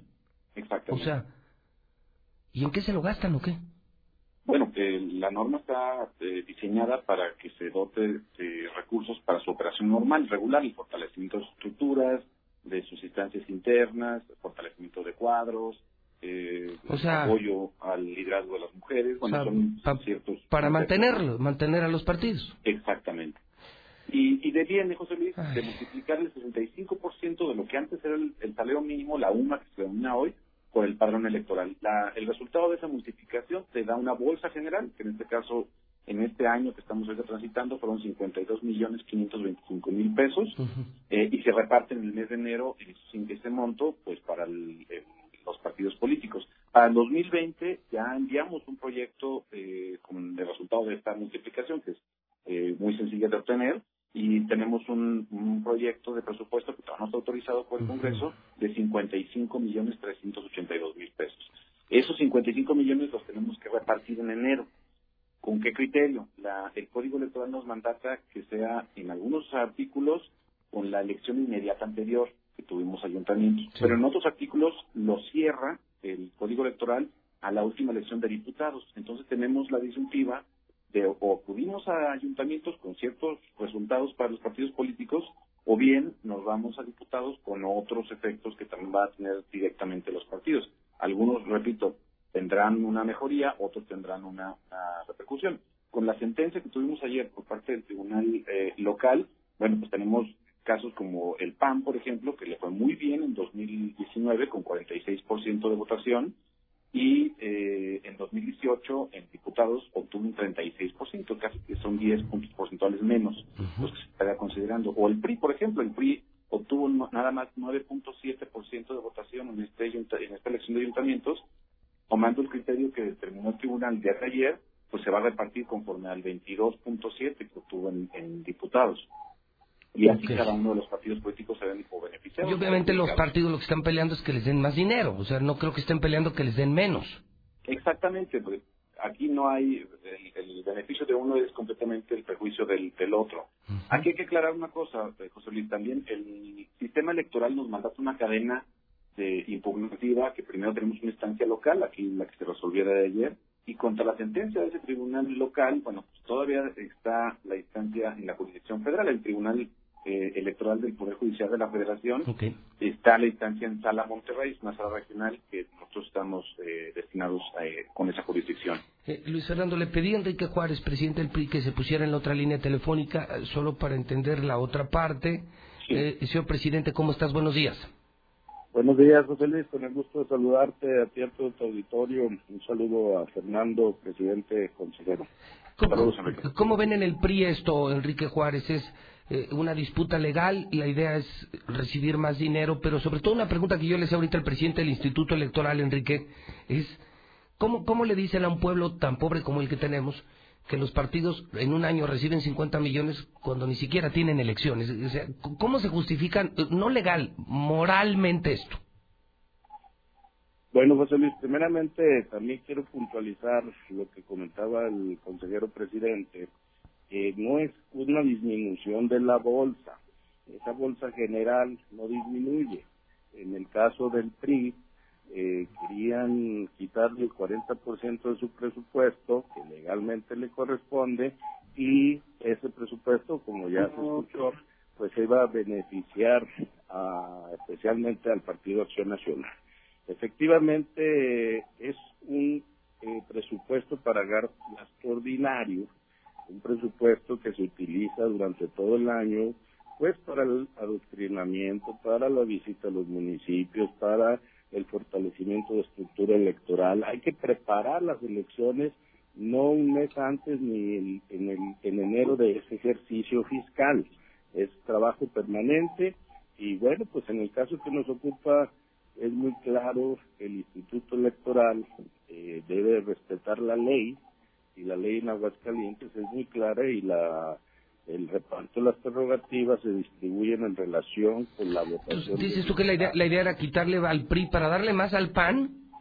Pues eso resultó del criterio que utilizó el Consejo General porque proponía eh, una base que, que tomara un- una distribución del financiamiento en torno a una elección de ayuntamientos donde tú conoces que tuvimos problemas serios y tuvimos un bajo porcentaje de votación, pero eso no quiere decir que suceda en las próximas elecciones. Por eso la ley, el legislador fue muy claro y puso en el código electoral ¿Cuánto, por ejemplo, cuánto te toca al año como PRI, Enrique? ¿Nueve millones es, el- es el, es el dato aproximadamente 9 millones para gasto operativo. para ti? ¿Y al PAN?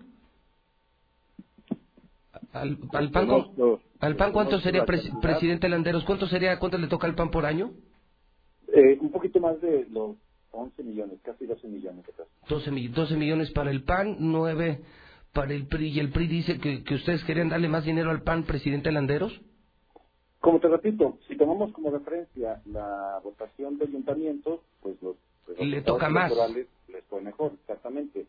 Eh, tomando eh, diputados, como el criterio que, que terminó ayer el tribunal, pues no solamente el PRI obtuvo un mejor resultado, también Morena obtuvo un 27.92 en 2018 y en esta elección bajó a 23%. El Partido Verde también se ve beneficiado en todo caso, porque en ayuntamientos obtuvo un- solamente un 3.4% y el Verde Ecologista en 2018 obtuvo un 5 puntos, son dos puntos porcentuales eh, en más, que tiene un impacto directo en la distribución del, del- del financiamiento. Nuestra legislación mandata, José Luis, que el financiamiento se debe de, distribuir por una parte igualitaria, el 40% de esta bolsa que, mencionaba Enrique, y el 60%, que es la mayor parte del pastel, se reparte conforme a resultados electorales. Precisamente por eso, si tomamos como referencia diputados con ciertos eh, resultados eh, de cada uno de los partidos, pues vamos a ver variaciones en cuanto al, al importe que van a que van a obtener. Ok. Enrique, entonces ahora la resolución hará que les den lo que dices tú, justamente les corresponde como PRI. Pues eh, justamente nosotros fuimos un recurso de apelación de este acuerdo que tomó el Consejo General y, y bueno, pues sí nos preocupa que este órgano que debe ser el que debe de velar por que se aplique la ley haya tomado criterios diferentes que no están en la ley. Se ha recurrido al Tribunal Estatal Electoral y este tribunal ha dado la razón eh, en el sentido de que se tiene que tomar un nuevo acuerdo y se tendrá que recomponer la distribución de este presupuesto de prerrogativas. Ok, Enrique, muchas gracias. Un abrazo, presidente. Gracias, gracias, Gracias a los dos. Ahí está el eh, debate. Híjole, es una la nota, ¿no? 50 millones, híjole. ¿Qué haríamos con 50 millones? ¿Cuántas escuelas, cuántas universidades, cuántos tratamientos de cáncer, ¿no? Para mujeres, para niños, 50 millones que hoy se les da a los partidos, aunque no haya elecciones, ¿eh? 50 millones. Pues ahí, opine usted porque mientras ellos tiran el dinero yo le puedo recomendar eh, que cargue gasolina en Red Lomas porque el litro se lo dan hasta un peso más barato en todas las sucursales. Russell tiene miles de productos y miles de soluciones si algo no funciona. Le recomiendo que vaya a Russell.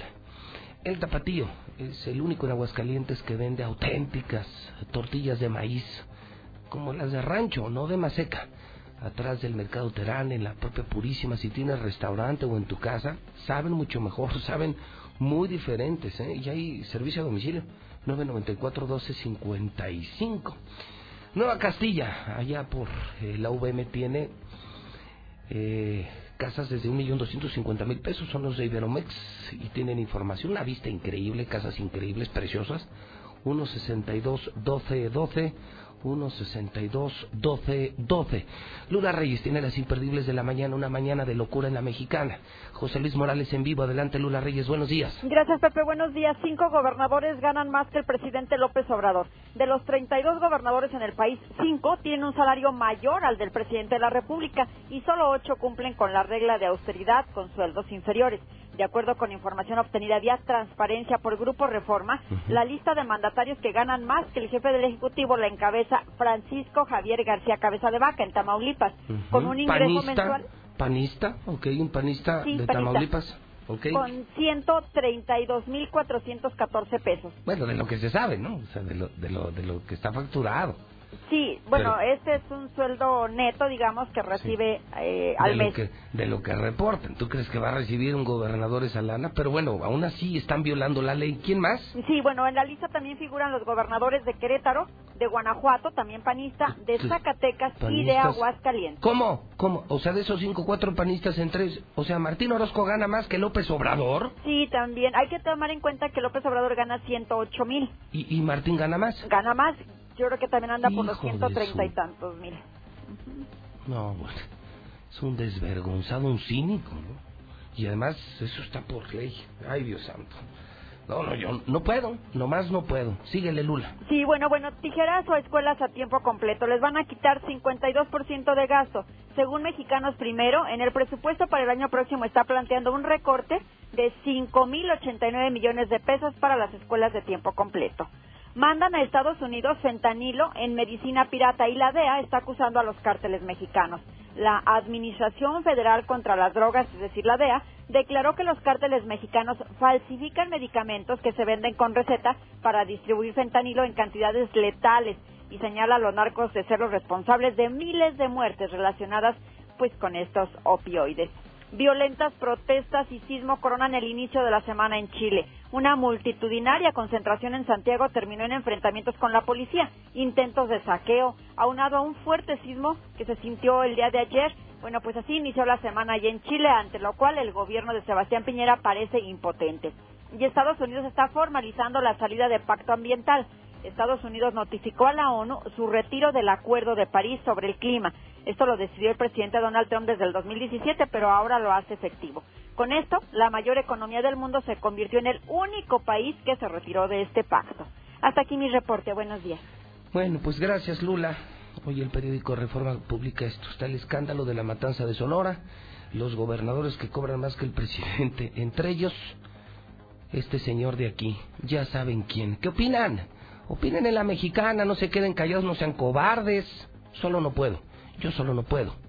1 22 57 70. El periódico Aguas esta mañana, el periódico es un periódico Radio Universal, atoran a dos agentes del Ministerio Público, es un escandalazo de narcotráfico, delincuencia organizada, del gobernador Martín Orozco, del fiscal Figueroa, de la Policía Ministerial de Aguascalientes. ¡Qué horror! ¡Qué horror! Toda la historia en el Aguas. Celebran a la Santa Muerte con música de banda, decenas de personas en procesión le rinden tributo en Pilar Blanco, las huertas y la barranca. Pues la Santa Muerte es la de los narcos, ¿no? Puede ser. O sea, ya. O sea, no puede ser, caray. O sea, ya le hicieron procesión como si fuera la romería de la Virgen en aguas ya en las calles, la Santa Muerte. Puede ser. Ya es la narcocultura, el narcoestado, el narcogobierno. Mira, tiene su regalito, señor obispo. Usted que le hizo campaña a Martín Orozco, a ver qué opina de esto. A ver, obispo. Usted que dijo, no voten por el anticristo, Lorena es lesbiana, Lorena es lesbiana. Y usted le hizo campaña a Martín Orozco para mangonearlo para tratarlo como su títere. A ver qué opina de esto, de la narcocultura. Esto es lo que trajo Martín, la Santa Muerte. Se le está volteando, se le está volteando. Se mete una funeraria, a su paso un auto arrolla a un menor de edad. Ah, caray. Secuestros al alza, está buenísimo el aguas.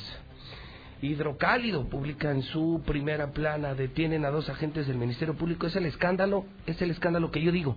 Podría ser el escándalo de Martín Orozco del sexenio. Un gobernador metido en la delincuencia organizada, narcotráfico, eh, sus compañeros de parranda, compadres y funcionarios públicos metidos con el narco, asesinatos, homicidios, desaparición forzada, robo de casas, no, no, no. Esto se está poniendo feo, se le está complicando. 36.685 asesinatos se cometieron en México durante el 2018. 36.685. Obispos demandan restaurar tranquilidad en la región. Continúa la guerra interna en Morena. Siguen las broncas de Morena. Premian a Tere Jiménez por su promoción turística de la capital. Hoy escriben Nacho Ruelas, Catón y los mejores de México en el mejor hidrocálido. Hidrocálido, el periódico de Aguascalientes para Aguascalientes, 9 con 10, en el centro del país.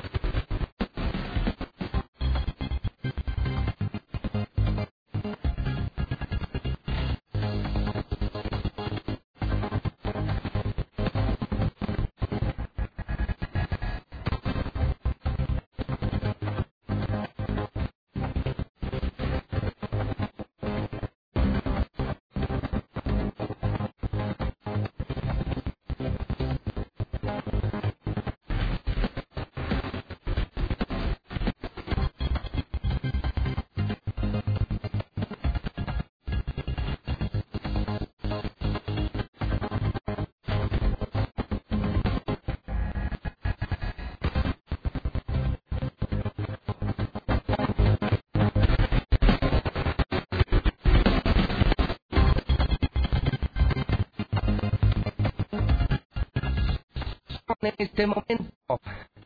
9 de la mañana, 16 minutos, hora del centro de México. Son las 9.16 en la mexicana, 91.3 FM digital. Soy José Luis Morales, voz de la noticia, el número uno de radio.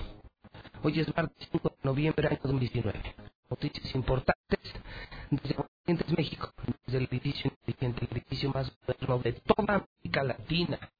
Le decía muy bueno que le quedan 1060 días gobierno de Martín Orozco, el peor gobernador en toda la historia de Aguascalientes. Hoy sabemos un gobernador metido en problemas ¿eh? de narcotráfico, con compañeros de barraca, funcionarios públicos, agentes del Ministerio Público en la cárcel, temas de crimen organizado, venta de drogas, robo a casas, habitación. Peor gobernador de la historia, 34 meses, 151 semanas. Le quedan este, a este infeliz le quedan 91 millones de segundos. Ojalá que lo levantemos. Bueno, no sé ustedes, a nosotros que somos críticos, está muy cabrón. Yo, yo ¿cuántas veces este año? Dos, pero dos veces el tambo. Me dice, dos veces me he metido a la cárcel por hablar con el gobernador y pues, el único mexicano que vive esto. Bueno, otros los matan, como quiera, dos veces en la cárcel. Las que faltan y las que vienen. Y hablando de, fíjate que ayer en la conferencia matutina, López Obrador reveló que una cuenta que muchos conocemos, bueno, yo la digo Tumbaburros, asociada a Jeff está implicada, dice el presidente, en una de votos en contra del gobierno federal. Además, se relacionó con el hijo de Calderón, con la Nuño, el secretario de Educación, y Juan Carlos Romero, actual senador del Partido Nacional. Tumba, como prefiere que le llamen, está en el teléfono. Sí, sí, hablando con los medios más importantes de México, entre ellos la mexicana. Mi querido Tumba, ¿cómo estás? Buenos días. Pepe, ¿cómo estás? Buenos días, muchísimas gracias por la invitación y a tus órdenes. Oye, Tumba, ¿por qué se da esto? ¿Es, ¿Es hoy lo normal en México que critiques a un gobernador y te metan al bote o que critiques a un presidente y te dediquen una conferencia Tumba? Pues no es lo normal, pero parece que ya es lo típico, ¿no? En este país, sobre todo en el tema de las mañaneras. Andrés Manuel desde el día uno de, de su gobierno nos acostumbró a este como show cómico, mágico, musical de todas las mañanas, ¿no? Entonces ya no sabemos qué esperar. Yo el día de ayer que desperté y vi la noticia, fue como que, ah, pues ahora me tocó a mí, ¿no? Que sigue. Lamentable, ¿no? ¿Qué dijiste del presidente o por qué se, por qué se da esto, Tumba? Y te relación con el, con el hijo de Calderón y, o sea, como si fueras parte de todo un complot para en redes atacar al gobierno federal. Sí, Fíjate que, que en el tema de, de por qué se el ataque, eh, no sabría decirte con exactitud por qué se dio. Yo lo, yo pienso que es porque tiene un mes que he estado empezando ya a hacer eventos en tierra y junto a los líderes de todas las diferentes corrientes políticas en los estados, ¿no? Por ponerte un ejemplo, ¿no? En Guanajuato fue el presidente del PAN, el presidente de, del PRI, Coparamex, México Libre, eh, la senadora Güera Reynoso, diferentes alcaldes. Entonces, el discurso va más como, a ver, todos ustedes son los, son los líderes de las diferentes corrientes políticas en este estado, tienen diferentes banderas, eh, lo entendemos, nosotros como ciudadanos queremos que se unan, que al menos en el tema de ser oposición estén coordinados. Entonces es esta especie como de crear el PRIAN, ya sabes, tanto que, tanto que lo mencionaba Andrés Manuel. Y lo estoy empezando yo a hacer en tierra, ya, ya es el quinto evento que, que hago, el sexto es en Michoacán, este fin de semana. No sé si vaya por ahí, no encuentro otra, otra razón, aparte de como que el discurso muy, muy, este, pues muy torpe, ¿no? O sea, crear un hashtag que es en contra de los periodistas que critican a Andrés Manuel para dejar eh, en mal a Andrés Manuel. Ponía ayer un Twitter que, un tweet que en todo caso yo, yo juego del mismo lado de, de esos periodistas a los que les atacó con el hashtag, ¿no? Yo también me, me dedico a elevar la crítica contra el actual gobierno, entonces, fuera de eso no, no se me ocurre otra cosa, ¿eh? ¿Por qué criticas al presidente? Pues mira, no nada más desde mi cuenta critico al presidente. Obviamente eh, lo que más eco tiene son mis críticas al presidente, porque pues, ¿quién ahorita no eh, está eh, pues de, un bando o del otro? No está el, país muy polarizado. Andrés Manuel o lo amas o, lo, o lo aborreces, ¿no? Entonces, obviamente lo que lo que más me pega en, mis contenidos que subo desde mis páginas eh, de redes, pues son las críticas a Andrés Manuel.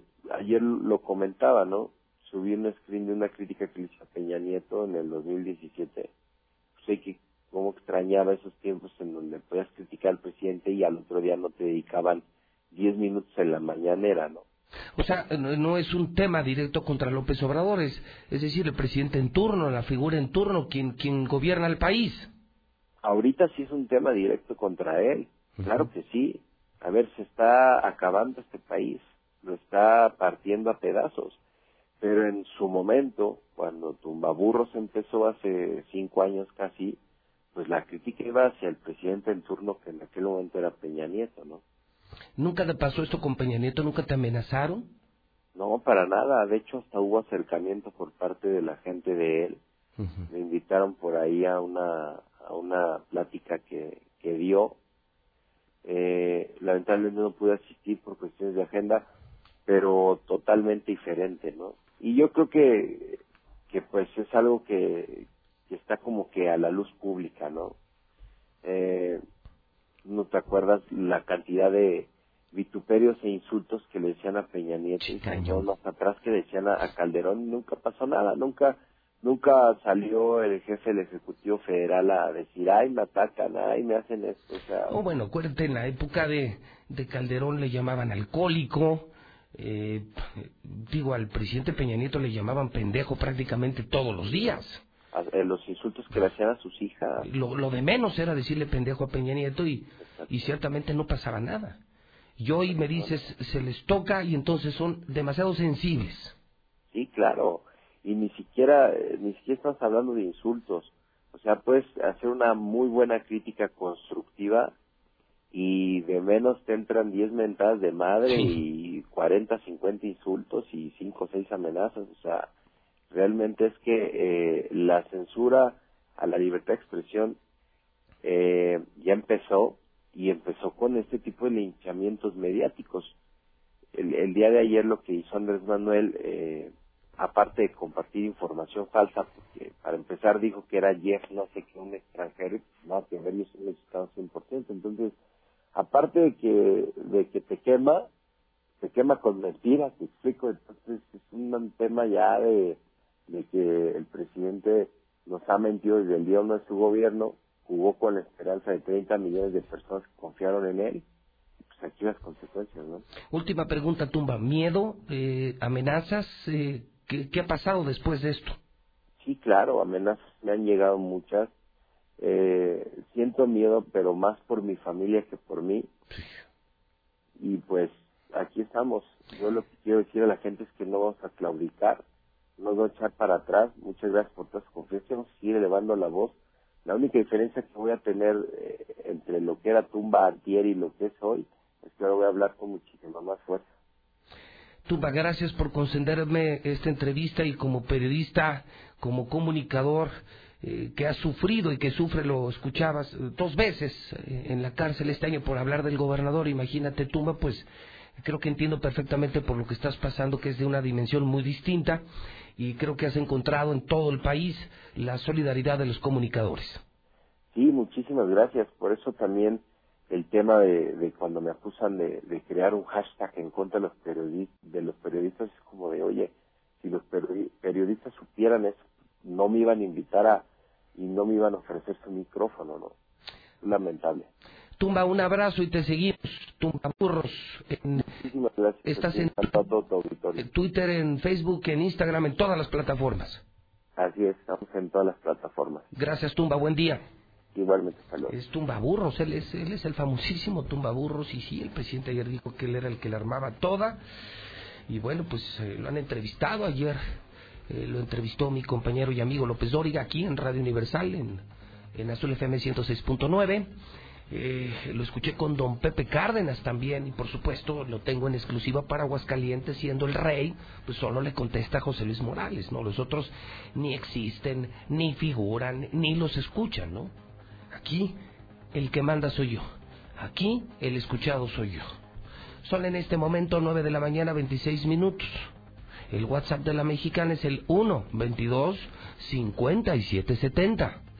Oye, José Luis, te quiero decir cómo lloró mi mamá cuando mataron los gabachos a, a mi hermano. ¿Sí te quiero decir cómo lloró mi mamá? Hombre, José Luis, o sea, yo creo que es, es con cuestión de lógica. Acuérdate quién inició toda este, esta situación ahora del mes de octubre para acá, si no fue la DEA, los mismos estadounidenses que vinieron a hacer aquí a, Culiacán. Eso fue provocado, eso fue lo que habían provocado. Y pues el presidente de la República, ¿qué culpa tiene? O sea, nomás dime, que si la, los mamás van a regañar a los hijos, pues pues que los regañen, o sea, pero esto no lo empezó el presidente mexicano, lo empezó la DEA, compadre. Muy buenos días. Lo que debe de hacer Donald Trump es controlar tanto consumo de drogas en su país y no entrometerse en asuntos que son únicamente de México como Estado soberano. Por favor, ya déjense de tantas ocurrencias. El 15 de septiembre, López Obrador presumió un superejército. Sacó la Marina, la Guardia Nacional, los cadetes militares. ¿Para qué los quiere? Los tiene atrás de una vitrina. Ahorita tiene para que acabe con el narco. ¿Para qué quiere todo lo que presumió el día 15 de septiembre? Uh, apantalló a todos los niños, a toda la gente, a toda la gente ignorante la apantalló. ¿Para qué lo quiere? ¿Para qué quiere eso? Los tiene a todos abajo una vitrina. Para una vitrina, sácalos a pelear, viejo bruto. Yo escucho la mexicana. Gratificaré a persona que me haga favor de entregarme una cartera con mis credenciales. Honor a causa muy contentos aquí en Radio Mexicana porque estamos recibiendo la visita de unas guapas chicas y al alcalde de, de Pabellón. Don Cuauhtémoc Escobedo, bienvenido, buenos días. Muy buenos días, Lula, pues con el gusto de estar presentes en esta radiodifusora que en Pabellón se escucha muy bien. Y venimos a presentar primero a nuestras candidatas a reina, que el próximo domingo es ya el certamen, y también a presentar a la Feria de la Revolución, la única feria de la región con un origen laico que tiene como motivación celebrar la Revolución Mexicana. Y es precisamente esta verbena, la del 2019, la que venimos a presentar. Y además está muy cerca, pabellón de aquí de la, de la capital, así es de que pues nos podemos ir a disfrutar de esta feria. Claro que sí, están todos invitados. La feria inicia el 9 de noviembre de este mes, ya el próximo sábado. Ah, pues inicia con un carnaval que se ha convertido ya en algo muy importante en el municipio y en la región.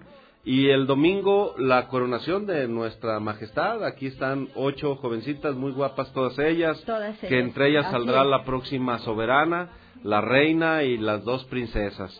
Está por aquí Brenda, este Fernanda, Gabriela, Lupita, Marta, Marián, Mitzi y Rebeca. De entre ellas va a salir la próxima soberana y con este magno evento de la de esta ceremonia del certamen eh, arrancamos eh, la Gran Feria de la Revolución hasta el día 25 de noviembre, que cerramos precisamente con un gran grupo que ahorita estaba en la antesala, lo escucharon Lo todos. estamos escuchando de fondo Sí, incluso. Fue los Cardenales de Nuevo León, estarán en el Teatro del Pueblo. La verdad es que tenemos un cartel muy importante en el Teatro del Pueblo. Estarán aparte de los Cardenales de Nuevo León, estará un grupo de rock infantil que por primera vez se presenta en nuestra región, los Pata de Perro. Ah, Estará claro, Lorenzo de sí. Monteclaro, que es el único artista que, que repite, dado que tuvo un gran éxito en el 2017. Estará Vagón Chicano, Los Solitarios, Isaías Lucero, un gran representante de Pabellón y de Aguascalientes que estuvo en La Voz México, el Pichi Macías. Ah, claro que sí. Eh, estará Quino Díaz, un gran comediante, Brincos Dieras, también el payaso comediante, eh, el Pega Pega y muchos más artistas que vamos a tener en el Teatro del Pueblo. Vamos a tener también eh, mucha cultura, habrá teatro, habrá danza, habrá música, eh, una gran convivencia familiar. Hemos hecho desde hace dos años una readecuación del espacio donde se celebra la feria, de tal forma que hay mayor libertad, mayor movilidad, más seguridad. En las dos ediciones pasadas en las que hemos estado al frente, Lula, hemos tenido cero robos, eh, no ha habido eh, ningún incidente, saldo blanco. La verdad es que se activan todos los cuerpos de seguridad, de protección civil, de emergencias médicas, y nos ha ido muy bien, y esta vez no será la, la excepción. Estamos calculando que habrá más de 15 mil visitantes a nuestra Feria de la Revolución. Un número bastante. Es un número importante, hay derrama económica, hay este, peleas de gallos, hay carreras de caballos. Estamos, la verdad, preparándonos para una magna fiesta en Pabellón de Arteaga. Pues ya están organizados entonces para esta bonita fiesta, que ya es una tradición además, alcalde. Sí, es una gran tradición. La verdad es que la Feria de la Revolución en, en Pabellón se ha convertido un ícono de las fiestas en nuestro Sin estado. duda. Es, tiene una gran tradición, es una de las principales ferias, claro, después de la, de la Feria de San Marcos, pero es una de las grandes ferias que tiene nuestro estado. Pabellón de Arteaga está muy accesible, prácticamente estamos a 20, 25 minutos de la ciudad capital, pero además estamos en el corazón de Aguascalientes porque es el municipio que tiene más colindancia con, con municipios como por ejemplo Asientos, San Francisco de los Romos, Tepesalá, San José de Gracia, Rincón de Romos, Cocío. Estamos muy cerca de Zacatecas. Eh, La verdad es que tenemos visitantes de muchas partes de- del, del estado y de otros estados vecinos. Y algo también muy importante, Lula, el Pabellón de Arteaga tiene una gran población migrante y precisamente escogen la feria de noviembre para venir a visitar a sus familiares y al mismo tiempo divertirse en nuestra gran feria. Pues habrá todavía muchos más visitantes seguramente este año. Sí, eh, la verdad es que estamos eh, muy optimistas, muy contentos de el, el inicio de, de nuestra gran feria y bueno, pues invitar, aprovecho este medio para invitar a, a Claro todos los sí. que nos escuchan a que vayan a divertirse, a pasar un rato agradable, garantizando la seguridad y la sana recreación al municipio de Pabellón de Arteaga. Ya prácticamente sábado estamos arrancando con este carnaval que te comento y el domingo el certamen de nuestra reina. Muy bien, pues a todas las chicas eh, les deseamos mucha suerte y pues todas son muy bonitas, así es de que pues que gane la que tenga más suerte, ¿verdad? Porque bonitas están todas, ¿verdad? Muy bien, pues allá los esperamos entonces en Pabellón, alcalde. Ahí los esperamos a partir de este sábado hasta el 25 de noviembre habrá fiesta en pabellón. Muy bien, y gracias por estar aquí en La Mexicana. Al contrario, gracias a ustedes. Continuamos. El evento automotriz.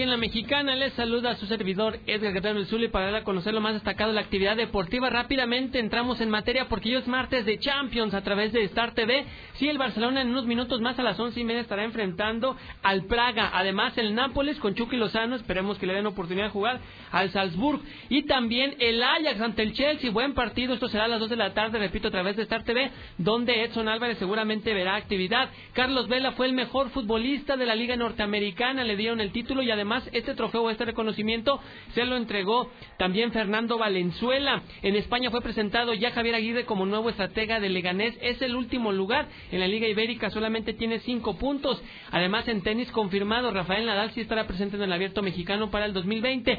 Y les recuerdo, ya tenemos prácticamente a la vuelta de la esquina el Auto Show de Radio Universal a través de Stereo Rey. Las mejores marcas, los mejores autos en fin, promociones, diversión y también la NASCAR estará presente este fin de semana, así es que bueno, pues acompáñenos, créame, es un evento inolvidable que usted podrá tener la experiencia de compartir. Y me acompaña aquí en el estudio las Lady Dinero, la señorita Finber, Samantha Aguilar, buenos días, ¿cómo estás? Platícanos, hay promociones, hay buenas noticias para la gente que tiene su dinerito ahí en el colchón, lo tiene pues ahí solamente pues a ver qué va a pasar con él. quiere que crezca el dinero, pero no hace nada para que crezca su dinero, pues así ni cómo ayudarle. Samantha, buenos días. Exactamente. Buenos días, feliz de estar aquí con ustedes para platicarles qué es Finver. Finver es una compañía de aquí de Aguascalientes y el modelo de negocio que trabajamos nosotros actualmente es la posibilidad de que la gente pueda invertir en bienes raíces desde 50 mil pesos aquellas personas que tienen su dinero en cajas populares, cajas de ahorro, en bancos, en su casa, en la tanda, pues bueno, es la invitación que se acerquen, que conozcan acerca de Finver. Ya llevamos varios años trabajando, más de 500 inversionistas están con nosotros porque cumplimos a la gente. Cada mes recibe la gente su ganancia por la inversión que está teniendo. Y además, como dice en, Samantha, en Fiverr, papelito habla. Exactamente. No hay trucos, no hay letras pequeñas, no hay engaños, todo está por escrito, tal y como se deben de hacer estas cuestiones. Ya viene diciembre y aguinaldos, ¿eh? Es una buena opción también. Es una buena oportunidad de que vayan a informarse, porque como tú bien dices, ya hay dinero guardado, pero también recibimos aguinaldos, se vienen fechas importantes que sabemos que es convivir con la familia, gastar en el regalo, en las posadas, pero también es importante que guarden porque no sabemos qué se viene el siguiente año. La cuesta de enero, ¿no? La famosa cuesta de enero. Entonces siempre es importante tener un respaldo, pero no solamente tenerlo guardado ahí porque el dinero pierde valor. A veces escuchamos mucho pierde valor y no entendemos, pero es muy sencillo. que si tienes 20 mil pesos guardados desde hace 5 años, esos 20 mil ya no son 20 mil, a lo mejor ya son 15, ya son 13 mil pesos, porque ya no te alcanza para comprar lo mismo. Por eso es que no, no tiene el mismo valor. A eso nos referimos cuando decimos que no tiene el mismo valor. Entonces, la invitación es que se acerquen, que ese dinero les puede dar más dinero porque nosotros lo vamos a invertir en un modelo de negocio que es bienes raíces. Así es, pregunte por Lady Dinero, créame, le va a asesorar muy bien, porque además no me vas a poner a trabajar, no voy a vender nada, no voy a andar tocando puerta por puerta, al contrario, me acerco con ustedes, me asesoran, aquí está mi dinero, mira, házmelo crecer. Y así de sencillo. Exactamente, estamos al norte de la, de la ciudad, las oficinas, frente al edificio del PAN. El contrato mínimo es por un año. Ustedes pueden probarse en un año, dos años, tres años, el tiempo que ustedes quieran. Y lo más importante es el respaldo. Y en noviembre, pues tenemos promociones. A los inversionistas que inviertan en, en noviembre, vamos a otorgarles un regalo en base al rendimiento y el capital que tengan también es otro tipo de, utilidad. Entonces, pues bueno, tenemos varias sorpresas. Pues ahí está la recomendación, desde 50 mil pesos haga crecer su dinero con Finver. Exacto, que nos manden un WhatsApp al 449-425-5060. Repítelo, por favor. 449 425-5060 o también en redes sociales como Finver con doble R y pues bueno, que nos contacten. Bueno, pues ahí está, pregunte por Ley de Dinero, le va a asesorar y créanme que va a ser una muy buena recomendación para este cierre del 2019. Exactamente. Gracias, Amanda. Gracias. 9.52, continuamos con más aquí en La Mexicana. No importa si usas tu selva